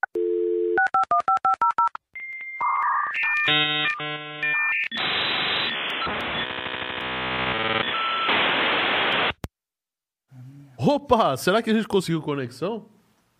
Será que voltou? Pô, as, as linhas da, da Telesp aqui caíram. Telesp? Telesp. Daqui a pouco vai falar Telesp informa, este número de telefone. Você lembra disso, hein? Eu... e eu lembro que tinha. Teve uma época de moleque que eu, que eu quis passar uns trotes. Aí eu via inventando o número de telefone e eu descobri que a gravação da mulher que falava Telesp Informa era diferente. Ah, é? É, tinha umas três ou quatro mulheres falando o mesmo texto. Não, pelo jeito a gente conectou, né? Obrigado, voltamos, caímos. As linhas da, da Telesp deram uma oscilada aqui, mas estamos de volta no nosso 514 Cast número 20. Porque no, no final das contas, a, a 20 episódios, né? Eu, eu pensei que a gente não ia durar nem 5. Já estamos com 20. Que bom, né? 20 semanas, metade do ano, né? Sinal que vocês estão fazendo um trabalho bom. É, com a ajuda de uns caras que nem trabalho. você, assim, tá, tá, aí fica fácil, né? Nossa. a Ana Virgínia tá falando, voltou, voltou. Obrigado, Ana. Isso aí, voltou, Virgínia. Voltou, Virgínia. Virgínia é a digníssima? É minha cunhada. A cunhada? A de Brasília. ah, tá certo. Pô, nos vendo em Brasília. Falando nisso, que cidade que vocês estão nos vendo? Comenta aí, pra gente saber. A Virgínia a gente já sabe que tá de Brasília. Mas eu, e a galera aí que está nos assistindo, fala aí pra gente. Ah, boa noite aí pro Fernando também, pra Cris. Gesibel Marques Fernandes está nos vendo também, é. mandando um abraço. Obrigado. Rafael, boa noite a todos, senhor Jerônimo, arrebentando nos conhecimentos novamente. Nossa, obrigado aí, boa noite. Boa noite. O Rafael é São Paulino, tá é. corajoso, hein, Rafael? Bom, a gente estava falando do Dolby... O Dolby Surround Pro Logic Surround 2. Pro Logic 2. Isso. Então, o Dolby Surround Pro Logic 2 substituiu aí o Pro Logic, né? Uhum. Onde ele derivava mais dois canais de, de som matematicamente lá, né? Peraí, assim, peraí. Tudo isso dentro do sinal analógico? Tudo. Tinha dois sinais só. Tinha dois sinais, L e R Desculpa, só. Como é que o cara enfia tanta coisa no, no, no... Então, você pegava o... Sim, só que agora você está falando de seis incógnitas para duas equações. 7.1. Então são oito. O sistema 7.1. O primeiro surround não tinha subwoofer, né? Tá. Era um, era, era um amplificador com bastante grave e tal, mas não tinha o conceito de subwoofer, né? aqueles efeitos todos para estourar a bomba lá atrás, tá. para fazer aquele barulho todo, né? Uhum. e... Então, isso, isso an analógico ainda, né? Mas você tinha quatro, em realidade, você tinha quatro sinais diferentes, só isso. Com eles você gerava sete, oito, né? Bom, o, eu acredito que o sinal do subwoofer seja o mais contaminado, né? Porque é o que menos precisa de detalhes. Né?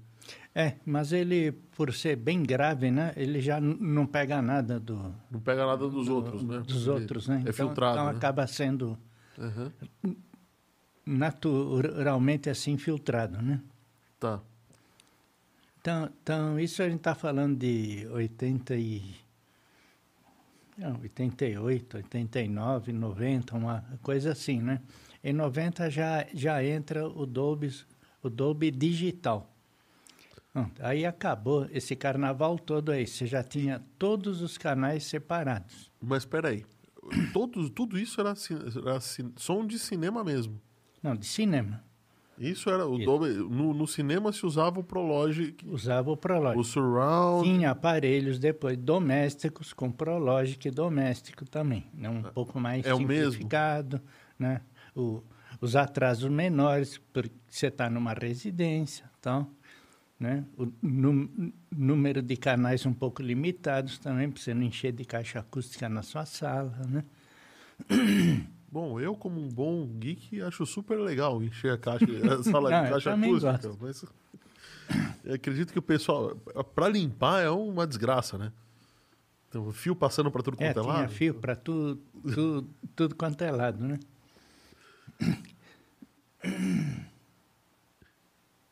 E o... Aí... Você puder colo colocar aquela foto do filme que tem vários sistemas, Acho que está na pasta de hoje aí também. A foto do filme, Isso, é, ali é, aparece, essa foto eu acho fantástica. Ali aparece em todos do, dos os canais possíveis e imagináveis num filme de 35 milímetros. Era 70. É, deixa eu só fazer um comentário aqui. O John falou: quero saber de onde parou. Bom, John, eu não sei exatamente o minuto que parou e que a gente voltou. Já está pequenininho. Nossa, foi pequenininho? Acho que tem que ser a foto da pasta da semana anterior, talvez. Eu acho que na pasta de, de hoje, do dia 27, deve ter uma grande. É e, tem, de... e tem filme também com, com, pista, com pista magnética, acho que 70 milímetros. O filme analógico de 35 milímetros é o mesmo do, do filme de máquina fotográfica. É de máquina fotográfica, aquela largura, né? Aquela Igualzinho. largura. Isso. E aí eles conseguiam incluir. Então, entre as perfurações ali, né? Aham. Ali ele está mostrando os tipos de filme. Ah, aí é né? Viu? Desculpe, pega a pasta Adobe de hoje. Acho que tem lá. Ele vai. Então, eh, se escrevia esse áudio, o, o, Pro, o, o Prologic não, o Dolby Digital. Ah, Aí agora são. Não, são- aí já são- digitalizou tudo, não tem mais mistura, não tem que somar um com o outro, tá? Você tem cada canal separado e gravado na película, ali entre as perfurações, Entre as perfurações. certo? Tem aquele símbolozinho Dolby lá tal. Então, seriam os sete canais separados. São um CD com sete canais separados. Isso. Ali, no caso, o som está no filme mesmo, tá? O DTS é que tem o, CD. O, o DTS é que tem o CD. E aí é um CD CD especial. Aí Isso. tem uma leitura Isso. especial. E eu. Não, Tudo bem. tudo bem. E o, e o IMAX? Então, o, o IMAX tem, tem um pouco aí também. É, é dessa, dessa O largura IMAX é fita. uma fita super grossa, né? É, o rolo lá pe- pesa 250 quilos, né? Eu vi o na internet inteiro. um, cara carregando um filme desses no cinema. Não, isso é, E ele é, é enorme, é um troço não, gigantesco. ele só, só, só para só pra desenrolar é, essa sala inteira aqui, porque ele passa por tanta... Aí, Aê, obrigado, grande técnica. obrigado, é isso aí mesmo. Super oráculo. Então, ali onde tem a- esse azul, desculpa, esse preto todo aqui, Esse preto com essas ranhuras todas. Vou pegar, vou levar o microfone para perto aqui do senhor. Aqui, onde tem esse preto aqui, tem até o símbolo Dolby ali. Esse aqui é o Dolby Digital. Ele é codificado aí entre as duas perfurações do filme de 35 milímetros. O Certo. de 70 também deve ter. À deve direita ter aqui, informações. di, direita você tem os dois canais analógicos aqui pretos, né? Preto e branco. Ali tem o Dolby. Aquele azul é o SDDS, que é outro sistema surround. E aqui esses, esses tracinhos em branco aqui é o time code para o sistema DTS. O sistema DTS, o som não é gravado na no, no filme, e sim comandos para fazer, para reproduzir a trilha sonora que está num CD separado. Mas esse CD, ele é um CD comum? É um CD comum, só que tem todo. Não, então se eu botar no, no meu carro, por por exemplo, eu, eu conseguiria ouvir. É, eu acho que sim. Eu acho que sim. Nunca experimentei, mas eu acho que sim. Tá, então aqui, Ah, aqui você já tem, aqui você já tem os sete canais. os sete canais estão aí Sim. nesse QR Code. é, Ele surgiu aí com, acho que com seis- 6.1, mas ele pode ir até, se não me engano, são 32 canais que você pode pôr aí. O DTS também. uhum. Se um dia você, né? É porque já, já, já vi sistema aí 11.4, 11.4 parece, né?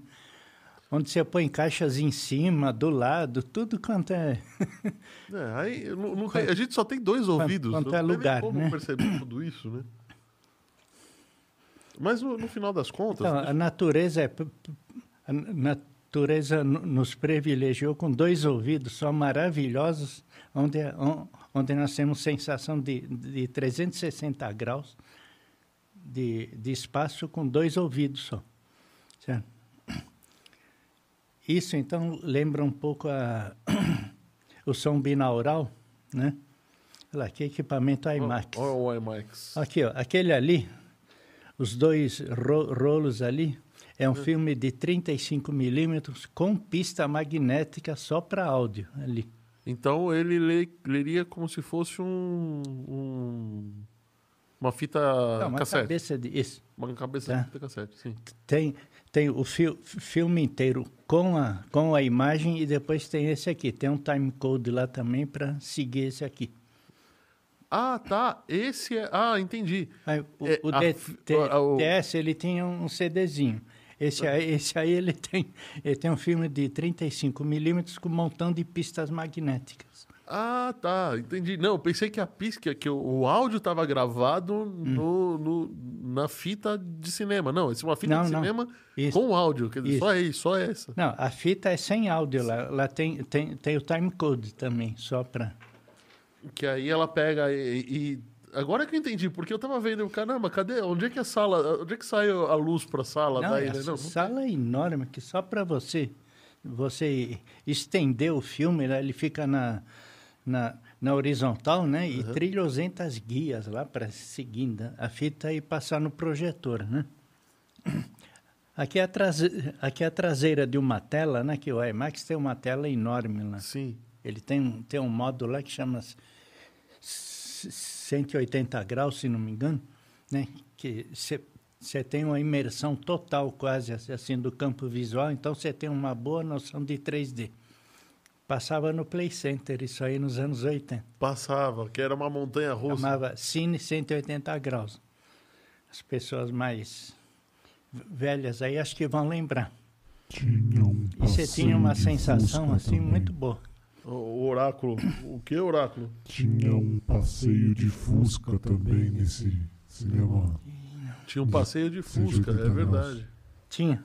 Tinha um helicóptero também no, no Grand Canyon, assim, uma pessoa, como se você estivesse dentro do, do, do helicóptero, passeando assim pelo Grand Canyon, bem, bem rente ao rio, né? a- Aquela água ali.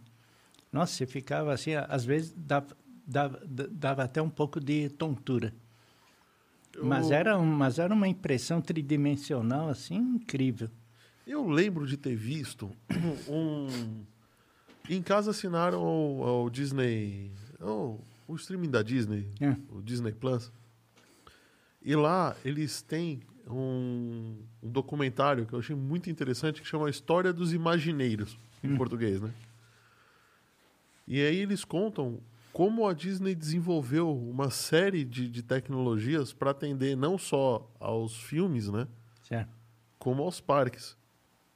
Então a ideia de sincronização de time code, né, do, do, pra, a ideia de sincronização de vídeo com com, com o time code é, foi foi desenvolvido para um passeio. Eles montaram um passeio que precisava tocar vídeo e alguns é, a- alguns bonecos robotizados, eu esqueci o nome agora dos bonecos, eles precisavam responder fisicamente ao vídeo. Como é que Ah, eles tá. fizeram isso? Eles colocaram pontos de, de luz em que cada ponto acionava É, um, um servo ou alguma coisa assim.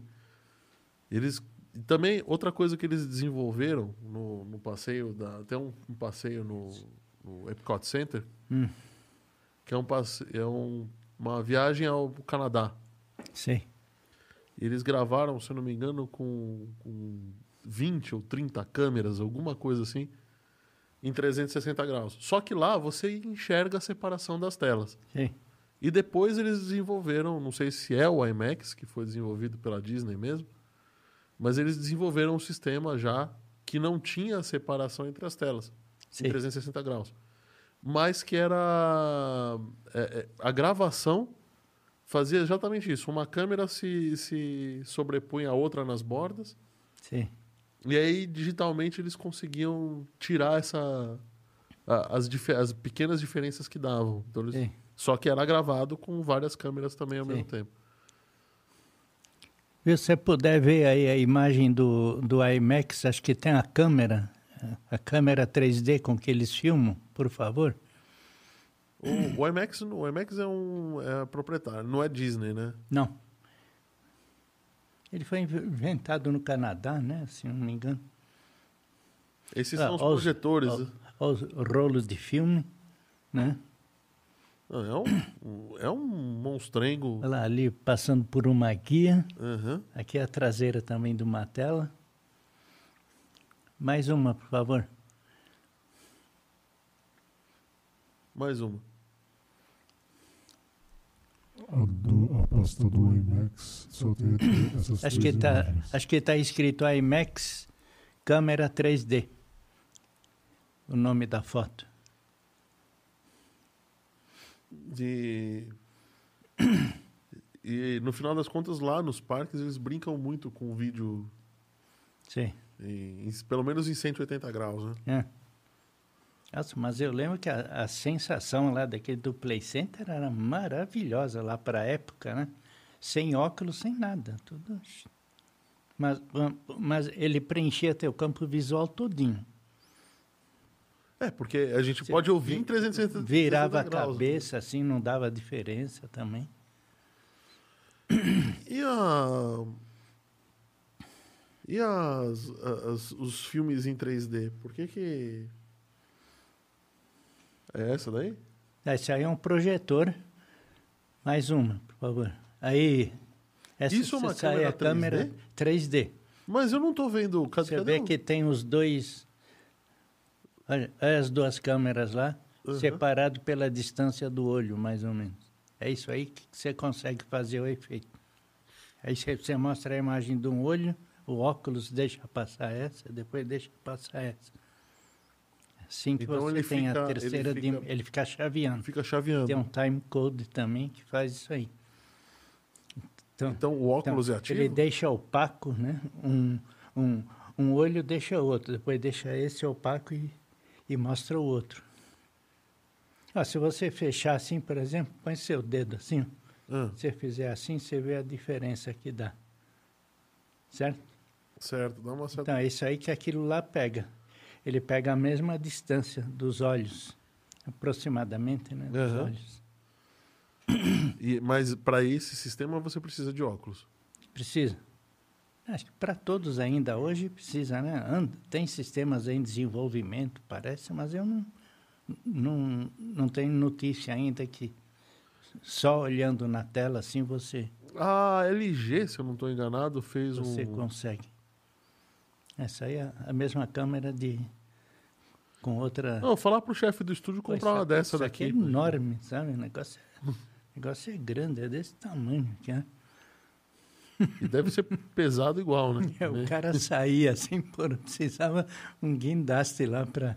Só para levar a câmera, né? Fora É. o que isso deve se, que deve consumir de energia isso daí. É. Eu tô vendo ali um- uma saída de ar, então deve, além de ser pesada, trambolhão, deve consumir uma energia violenta e deve esquentar para burro também. É. Porque ela. no no- então ela grava no mesmo tempo, em, em 30 quadros por segundo, mas. É, Não sei se é 30, eu acho que é. Acho que é mais, viu? Agora não tenho detalhes assim, não, Não. tem. Mas acho que é mais por causa da cintilação, né? Evitar a cintilação. Uhum. Não ficar piscando, fica aquele negócio meio. O Luiz Alberto Carmo tá falando aqui. Parabéns pela didática, Jerônimo. Poxa, obrigado. Respondeu sua pergunta, né? Legal. É, então, tudo bem. É, tem isso daí, aí ele sincroniza com, com os sistemas de som. Mas aí Sim. tem outros sistemas de som no cinema, né? Que são, são, são divulgados. Tem, Tem. tem o da Lucas, né? O THX. Isso. T, T, THX ele é o quê? Ele não, não é um sistema. Ele é uma norma de, ele é uma norma de certificação onde, nas, onde as salas de cinema serão do, do material que será exibido naquela sala. Ele inventou isso aí, o Jorge Lucas inventou isso aí porque os filmes dele perdiam muito valor porque cada sala era de um jeito lá nos Estados Unidos. Então, então ele arrumou uma normalização para isso aí. Então, então ele exige subwoofer de um jeito, o, o, a potência a potência tem que ser a que ele recomenda na frente, atrás, dos lados, as dimensões do cinema, o nível de, de, de isolamento de, de, de ruído que você tem que ter. Ele é uma norma, ele não é um sistema. Ele pega qualquer coisa, Dolby, DTS, DTS. qualquer coisa aí. Ele, ele se preocupa com a sala de projeção. Então, e tem que ter, eu, tem que ter as normas, tem que seguir as normas dele. Então, se eu for assistir um filme e com uma sala certificada THX, isso, então isso. eu sei. E para você ter, para você ter qualidade constante, né, onde você tem as salas, né? Não necessariamente é a melhor. Para você mas... ter, para você ter, digamos, você está aqui em São Paulo, você assistiu uma, numa sala THX, aí você vai para Santos, por exemplo, você assiste numa outra sala que já tem uma diferença grande. Ou seja, que nem McDonald's, tem o mesmo sabor em qualquer lugar. Sim. Certo? Aqui tem, tem, tem a mesma performance em qualquer lugar. Mas e os receivers certificados para THX? Então, aí ele tem produtos produtos onde ele faz certificação também. Então você compra um receiver compatível com a IMAX, ah, com, tá. com, o exigido pelo IMAX, fone de ouvido, IMAX, um monte de coisa. Tem vários produtos. Aí o cara faz, certifica e vende pelo dobro Isso. do preço. É, provavelmente. Mas enfim, ele sabe. Mas enfim, o que eu acho que acho que, que que é válido nisso é você pegar, você ter a mesma performance, é exigida a mesma performance de um fabricante e do outro. Então, você pegar um, um, lá, um fone de ouvido THX com Bluetooth, por exemplo, de um fabricante e do outro, ele tem que ter o mesmo som. Vai soar Tem que ser aprovado pela, pela THX. E, evidentemente, você paga para ter o um nome lá também, THX, tal, essa coisa toda, né? Que nem o Dolby hoje, né? os sistemas Dolby nas patentes já venceram. Então você não paga mais pelo circuito, certo? Mas você paga por usar o nome, certo? Alguns a... produtos, produtos recentes aí a, a patente está é. tá valendo ainda. Eu né? dei uma fuçada no site da, quando a gente combinou que ia falar agora sobre sistemas de áudio, eu dei uma fuçada hum. no site da Dolby e nossa, eles têm trilhozentos processadores, né? trilhozentos é, sistemas é mesmo. Porque agora, né? digitalmente, tudo separadinho, é, Você pode fazer o que você né? quiser. Aí é, é, covardia, né? É covardia. A partir do momento que você está digital, com separação lá de 30 a 40 dB, né? Aí você deriva um sinal daqui, outro de lá. Então, ah, agora eu vou botar dois canais a mais. Você vai lá e coloca, porque tem espaço ele já está previsto para essa expansão de canais, sabe? Uhum. Assim como o DTS também, né? E o DTS? O que, é o DTS? Qual é a diferença dele pro... Ou simplesmente é quase a mesma coisa de outra marca? Não, não. Conce o conceito é o mesmo, né? O processamento do, do de sinal é um pouco diferente, né? Mas em termos de resultado prático, assim, praticamente é a mesma coisa, né? ele usa outros conceitos lá de. Eu, eu acho que o canal traseiro deve ter isso, isso, isso e aquilo, e que a Dolby não acha que deve ter, entendeu? Ah. Mas o conceito como Ele um soa todo, um pouco diferente, mas isso. no final das contas o resultado prático isso. é praticamente é quase o mesmo. É, eles têm alguns aparelhos domésticos também, de, é, DTS, aí, pouca coisa assim, mas tem, né? E então deles tinham uma espécie de Prologic, mas era simplificado também, como se fosse o Prologic, acho que chama de DTSX, parece. Rapaz, é tanto sistema, tanta sigla, sabe que mas é uma coisa assim, mais ou menos assim. Ah, e o SDDS, que é o sistema da Sony, né? É, ele nasceu com oito canais, eu não sei hoje quanto que ele. ele já tá. digital. Já digital, era aquele que era azulzinho ali do lado. Uhum. Né? Não, não sei hoje em quantos canais está, mas ele, ele teve, teve um desenvolvimento um pouco mais lento, né? Ele não, não teve coisa assim tão revolucionária, né? Ali os. Não tem. Esse aquele azul ali é o SDDS. Tá? Ele nasceu, como eu falei, com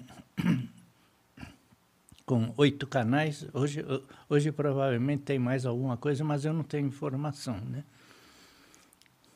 Mas, no, novamente, é uma coisa digital. Aí você põe o que você quiser aí dentro, né? Cabendo no espaço, você coloca, né? Porque é, exatamente. É, é, é, Isso nesse filme, assim. Uhum. Isso no filme de 35. O filme de, de 70 milímetros, que até a semana passada você falou, mas eu achava que era pista magnética. No 70 milímetros sempre foi pista magnética, tá? Não tinha som. Quer dizer, tinha o som analógico, esse aqui, uhum. claro, passar num cinema qualquer, né? Tá. Qualquer também não, que era 70 milímetros. Né? Já precisava de um projetor Isso. diferente. Né? Então ele tem tem uma foto aí também, mas acho que ele não vai achar. Então você tem du, du, du, duas pistas ali à esquerda, quer dizer, uma pista larga, mas que tem dois, dois, dois canais. canais. Na direita mais dois canais e depois encostado a imagem assim, daqui e outro daqui. Então você tem seis canais de som. Falando, Isso, é, 70 é, milímetros. Você sabe o que está me lembrando essa, principalmente esse código, esse código da Adobe? Hum. que a gente tem um QR code na tela. Hum. Parece um QR code mesmo, né? É, parece. É, tem um QR code na tela aqui nessa, nessa região aqui da tela aqui, assim, ó. O pessoal gosta que eu faça ah, isso. Aquele, é. Se você sentir no seu coração de fazer uma doação aqui pra gente, para ajudar a pagar os custos aqui do estúdio, de produção, a cerveja do pessoal, né? A Coca-Cola, a coxinha. O Jerônimo chegou aqui falando assim: cadê minha tábua de frios de queijos europeus? Eu vou fazer o quê? Não tenho, cara. Não tenho. Eu mesmo não consigo bancar isso. Então, no final das contas, se você puder, se você de bom grado é, quiser fazer uma doação, abre o aplicativo do seu banco, tá? E, e escaneia, abra, clica na seção Pix e escaneia esse QR Code. Não, tô vendo no celular. Bom, pega outro celular, escaneia, ou coloca o, o programa aí, o nosso programa no computador, escaneia do, do computador. É um jeito aí. A gente aceita qualquer doação de qualquer valor vai nos ajudar e seremos muito gratos. Aliás, eu gostaria de dar mais uma vez um obrigado para o Rodrigo e para o Elcio que ajudaram aqui, para o Roberto também, que também fez uma, fez uma doação aqui para comprar as nossas coxinhas de hoje. então, de novo, muito obrigado. Muito obrigado a você que vai doar. E também queria falar um obrigado para o pessoal que. para as empresas que ajudam a tornar isso daqui possível a Home Experts, que é uma empresa que faz desenvolvimento de automações residenciais e, e comerciais. E eu, você depois entra no site homeexperts.com.br. O estúdio aqui da casa, MD Digital Music, MD Digital Podcast, que é um estúdio, até o, Jerônimo que vem é, da área eletrônica aqui, até achou não, não deixa eu mentir sozinho, vai, tô brincando. Achei muito bom, sim. É muito bom. Você está vendo a qualidade, você está vendo, nos vendo e vendo a qualidade. O pessoal da 3D Experts, 3dexperts.com.br e homeexperts.com.br, que são a mesma empresa, mas com áreas de atuações separadas. O pessoal da 3D Experts faz impressão 3D, inclusive faz impressão 3D de joia, cara. É, é bem interessante. E a galera da IoT Engenharia, que faz também desenvolvimento de IoT, e a galera da Nexus Business Intelligence, Nexus BI, nexusbi.com.br. Você vai ver lá, o pessoal trabalha com analytics, com mapeamento de processos, o que as empresas precisam para fazer sucesso hoje em dia, no, no mundo de hoje, que é decisões orientadas a dados. Ou melhor, dados orientando decisões. É isso aí. Vamos continuar nosso bate-papo. Queria. Deixa eu pular, deixa eu mudar um pouquinho de assunto. É. A gente falou de música, de um monte de coisa, de sistemas de som de cinema, etc, etc, etc. E o MP3? Então, o, o MP3, a gente tem vários sistemas que tem aí de, de compressão de dados, quer dizer, sistema sem compressão de dados e sistema com compressão de dados, né? Tá. Mas que a gente vê que na prática eles acabaram não sendo usados, né? Eu, por exemplo, usei o WMA do, do Windows, né? Do, do, do Media Player uma vez ou outra, mas no final acabei usando o MP3 mesmo. Ele acabou sendo consagrado, embora o fabricante tenha deixado de, de dar suporte porque venceu a patente em 2017. Então ele deixou no estado que estava, né? Mas aqui em 2017 tá também. Bom. Acho que está tá, tá assim muito bom ainda, né? Sim, mas como é que como é que funciona? Como é que então, como você... é que se comprime dados? Porque até onde eu sei, qualquer compressão que você faz, como é como é que você comprime um arquivo digital, né? Tem uma sequência lá, 0, 0, uma sequência lá, de 20 zeros e um 1. Certo. Tá bom. Então você fala assim, esses 20 zeros e um 1 vai ser representado por 1, 1 e 1. Sim. Quando for essa sequência de novo, na hora da descompressão, ele vai pegar e vai descomprimir. Isso. Mas tem um efeito colateral isso. Né? É, você perde... Ele não vai des descomprimir. Se ele descomprimisse... Tá, ele vai, ele vai descomprimir, mas com perdas. Com perdas, é. Isso.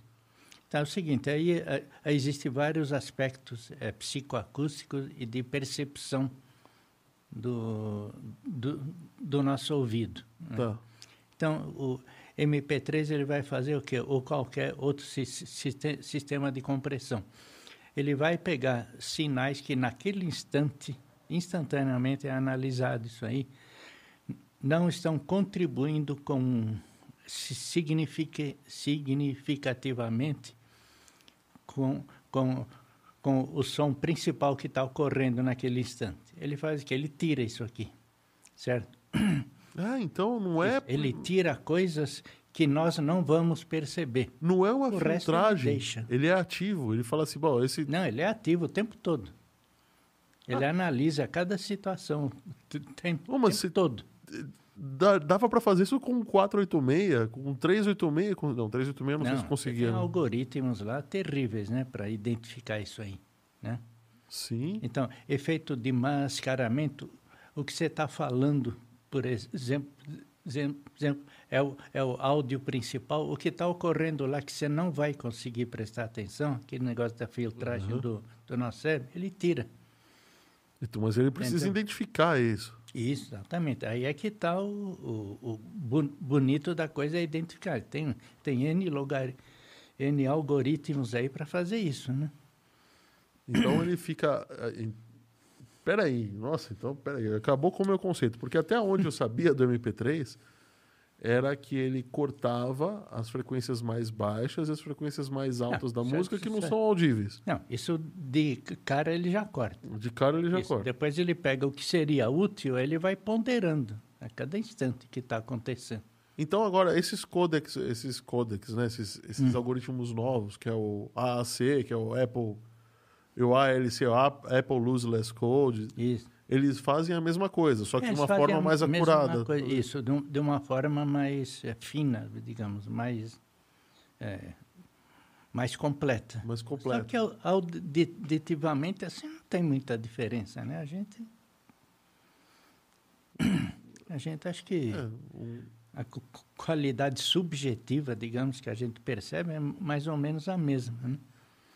É, o MP3, assim, Hoje, então, se você pegar, por exemplo, um, um MP, MP3 com 192K de bitrate, fica um som muito bom. Fica muito bom. 192K certo? não consigo mais distinguir de um CD. Não, fica muito bom. Pô, tem caso eu tinha música clássica lá que fazia em 320. Né? Aí, então, é, né? Agora, ele tem uma coisa boa também, que você, você pode, pode usar o VBR, né? Variable Bit Rate. Então, então, ele vai se adequar a cada conteúdo que você tiver instantaneamente.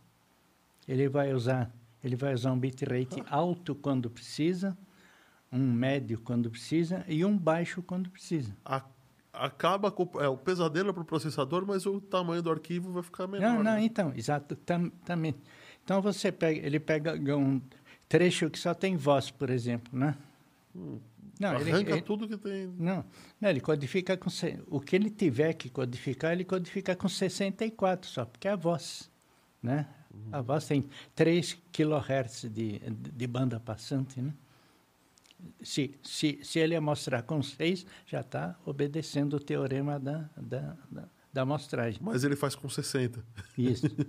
aí vem, aí vem o, Aí, vem, vem, vem um sinal que exige mais fidelidade e tal. Tipo ele codifica, uma orquestra falando, uma orquestra co tocando. Codifica com 128. Depois tem uma coisa mais... Ele codifica com 192. E quando você tem o máximo lá, imagina a orquestra toda lá estourando lá uma obra clássica, então ele usa 320 durante o tempo que é necessário usar o 320.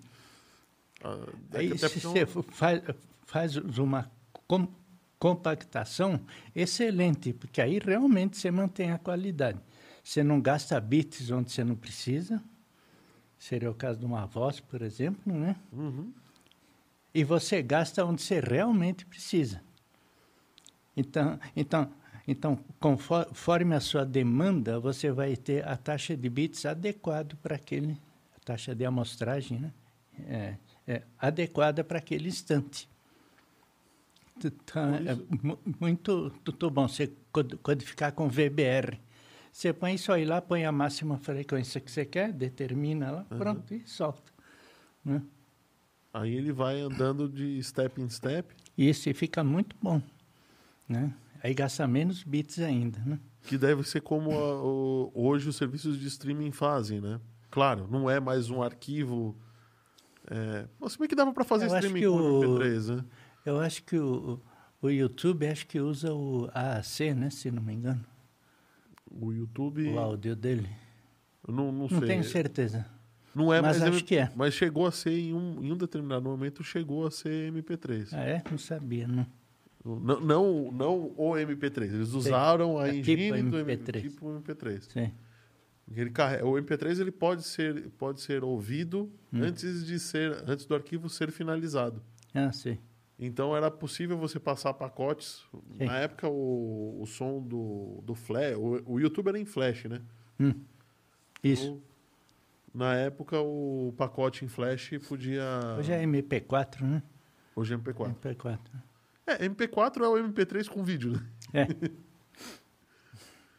e, e, então ele, ele mandava o, o fatiava o vídeo, colocava é. num flash para poder passar, para poder manter a compatibilidade com vários navegadores.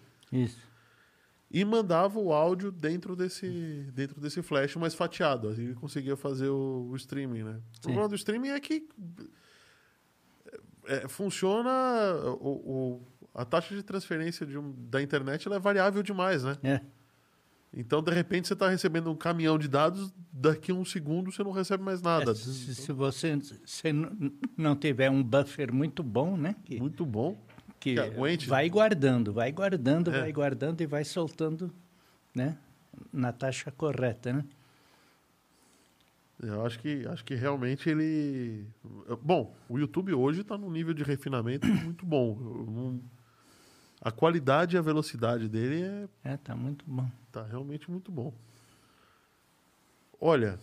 Então, é, então só para complementar, então, é, acho que acabou sobrevivendo mais o, o MP3. Sobre, sobrevivendo, não, os outros sistemas continuam, né?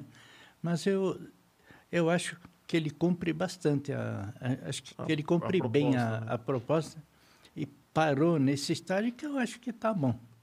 Quer dizer, não, não, não tem mais suporte. Né? Ele é considerado, inclusive, um sistema extinto, por incrível que pareça. Todo mundo usa, mas é um sistema extinto. Extinto por quê? Porque o fabricante não dá mais suporte. Como não pode mais ganhar com, mas, com royalties. Né? A, o MP3 era pago? É. que, que, que, e, e como é que... É, eu nunca paguei por uso do Fraunhofer, né? Instituto Fraun Fraunhofer, lá, alemão. Fraunhofer, isso. Isso. Então, ele tinha equipamentos você não conseguia reproduzir porque eles achavam que vi, vi, violava direitos autorais.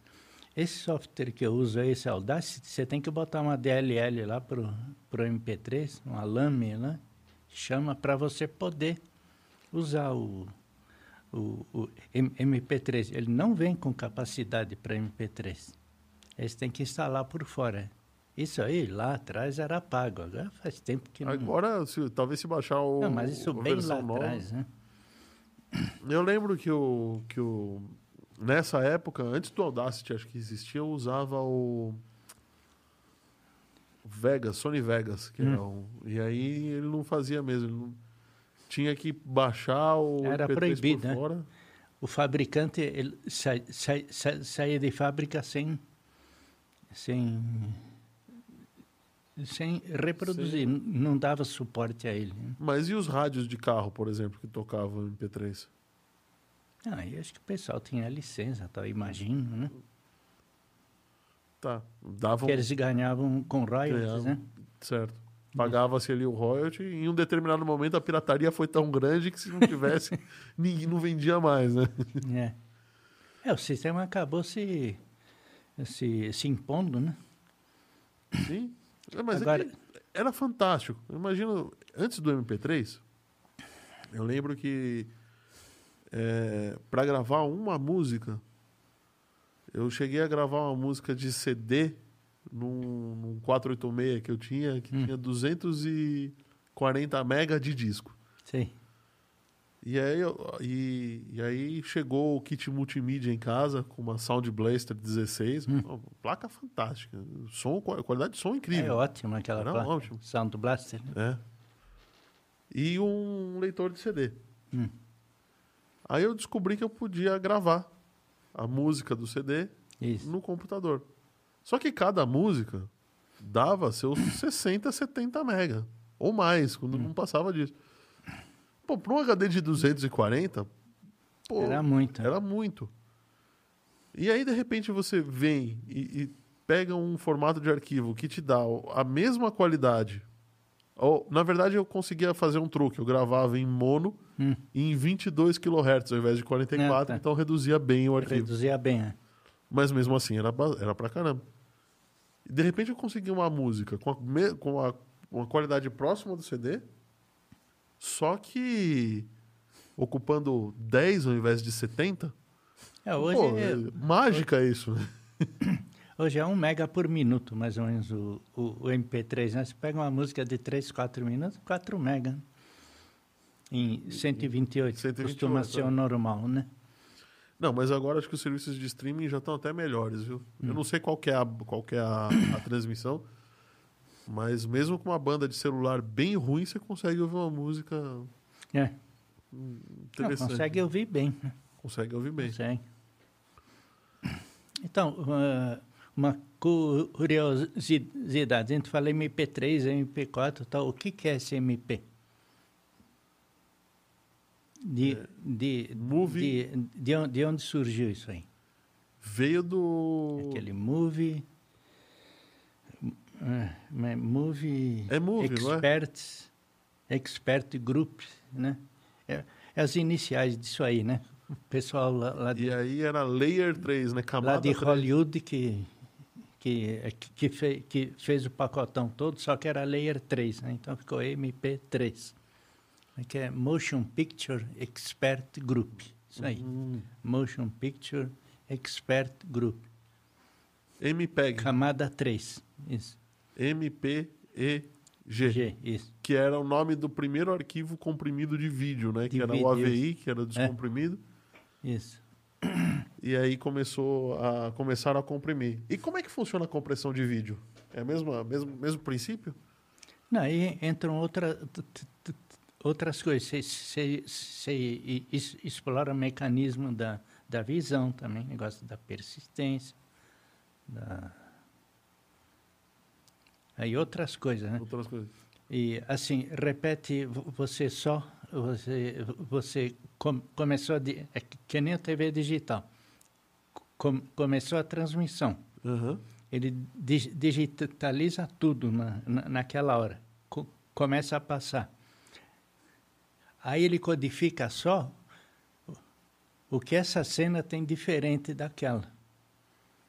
Então você pega um telejornal, por, por, por exemplo, é baixíssima a, a, a, a quantidade de megas que usa. Diferença, sabe que tem lá o, o, o, o, William Bonner aí e tal, passando aquele negócio todo. Enquanto, enquanto, enquanto ele está ali, você tem muito, muito pouca coisa nova a digitalizar. Então, você não gasta bits.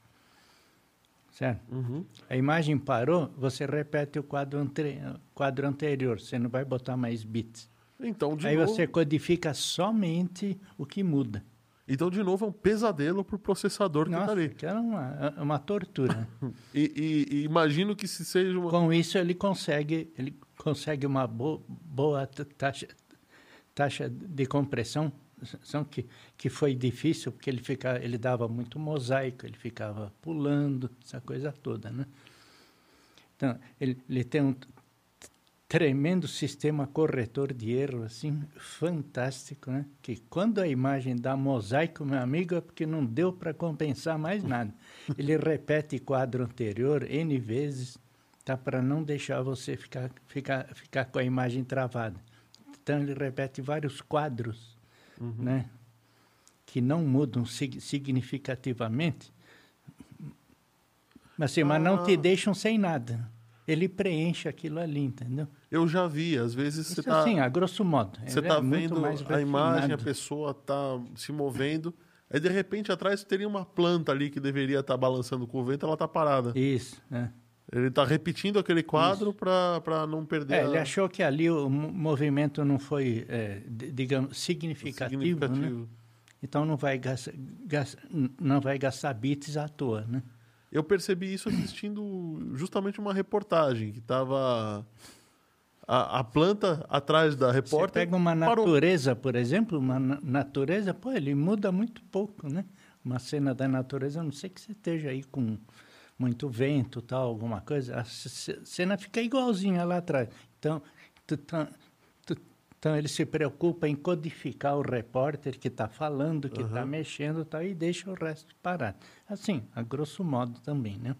Uma coisa bem sofisticada. Com Olha... isso, então, você consegue uma taxa de bits é, menor, né? Uhum. E assim, algoritmos também terríveis, né? Terríveis, né? Que, São um que, pesadelo. Que aí, no caso do TV, TV ele vai ser transmitido tido pelo ar também, né? Então ele pode ter interferência do, do, do meio ambiente. Então o sinal chegou meio fraco. O que, que ele vai fazer? Ele vai tentar tentar compensar aquilo tudo. Chega uma hora que não dá mais. Pumba, ele faz mosaico. Né? Não fica com chuvisco, como fica a TV analógica, não fica faz nada. Faz mosaico, você Isso... diz o que, que é? Ele fica com a imagem não, meio... Os quadradinhos que aparecem ah, tá. lá, mosaico, né? Fica congela, congela uns quadradinhos lá e aí a imagem para mesmo. Ela tem, tem que esperar novos dados completos para restabelecer. Que costuma ocorrer rápido, né? Mas às vezes fica alguns segundos lá, outra vez não dá mesmo, você tem que mudar a sua antena, né? Se for pelo ar, né? Eu queria ainda perguntar. Olha, a gente está com duas horas e meia de programa. Poxa, já? já, de novo. É. Eu ainda queria perguntar para você. Como é que funciona a questão de interferências de rádio, de radiofrequência? Como é que uma emissora pode eh, interferir em outra? Eu queria perguntar para você como é que são os sistemas de do, a gente falou devia falar mais de videocassete da outra vez que a gente não falou então é, Jerônimo você vai voltar aqui mais algumas vezes mas não não não sexta-feira que vem mas é. de rádio você queria saber o que dá para falar um pouco agora não, dá. Dá? Se não? Uh, existe, por exemplo, hum. é, eu sei que existe interferência entre, é, entre emissoras de rádio. Isso.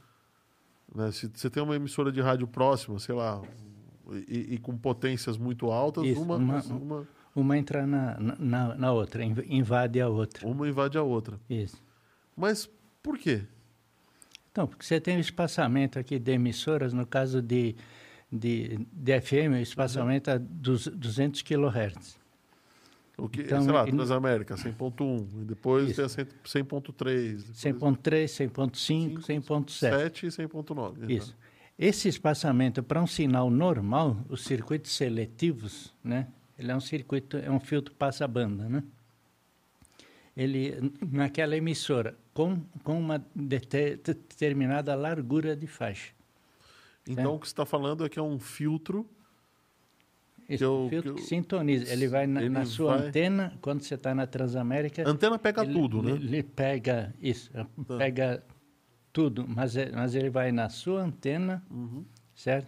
E vai noutra parte que tem, tem lá também, certo?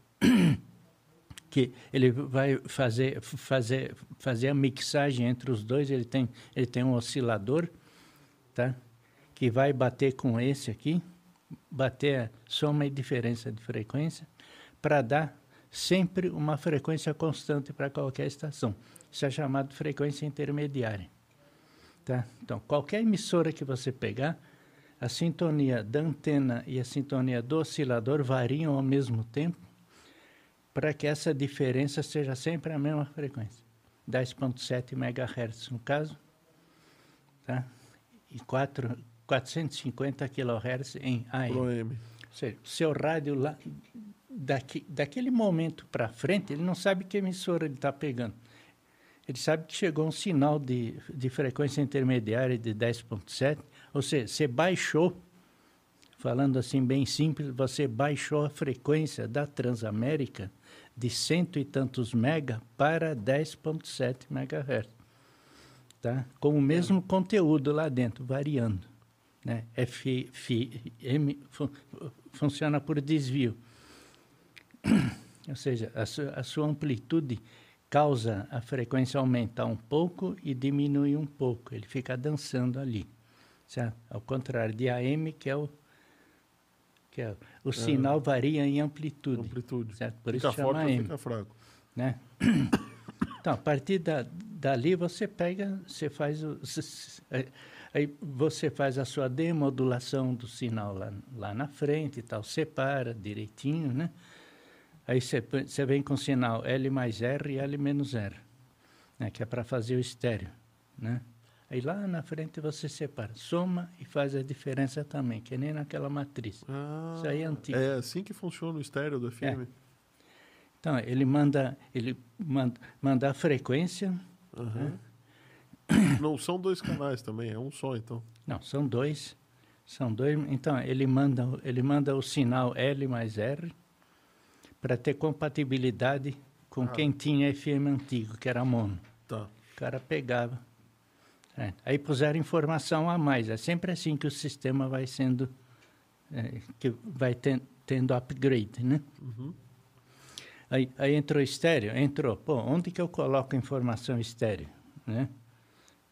Ele fala, não, então, então vou pegar o, o canal L-R, né?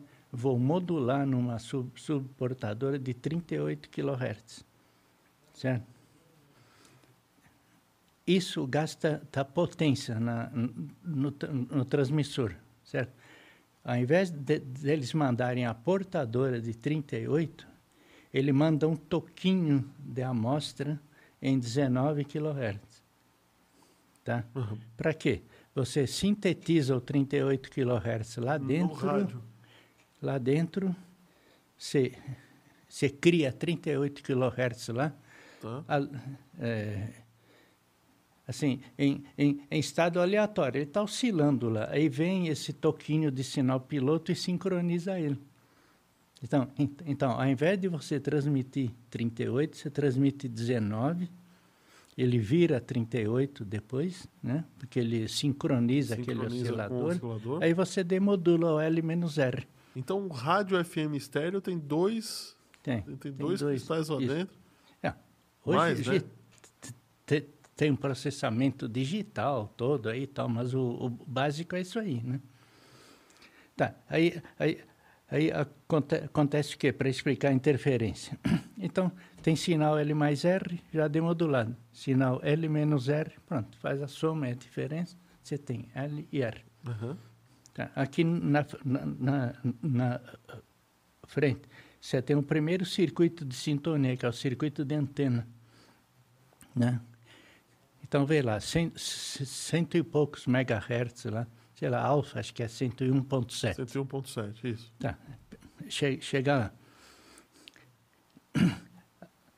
Aí, aí você tem, tem, tem, tem uma estação em 101.9, digamos, certo? Se ela não tiver fisicamente do, do lado daquela, um edifício lá, se as duas antenas estiverem bem, bem separadas, um é aqui, outro é lá no lá na Heitor Penteado, ah. onde é a Transamérica, exemplo, né?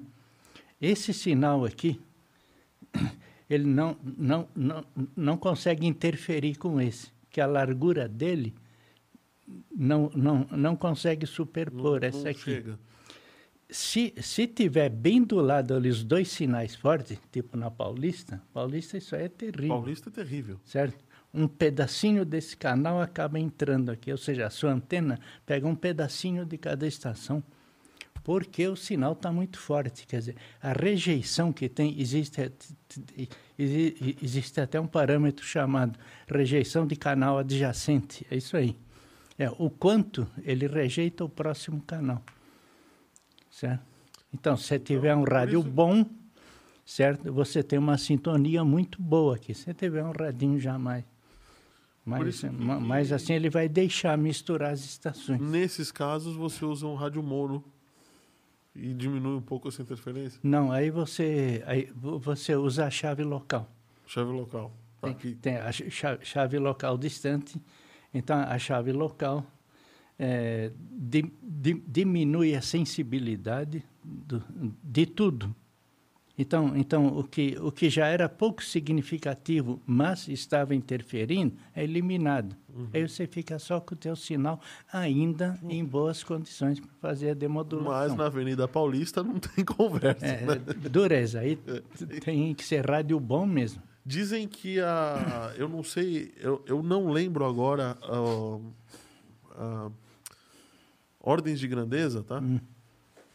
E eu vou chutar qualquer valor, porque eu não lembro agora, mas dizem que a, a quantidade de energia eletromagnética ali na, na esquina da. Se eu não me engano, é da rua. Eu estou falando Rua Augusta, mas acho hum. que é mais para cá. Acho que é na, na Bela Sintra. É, tem ali Peixoto Gomide. Peixoto Gomide ali. Hum.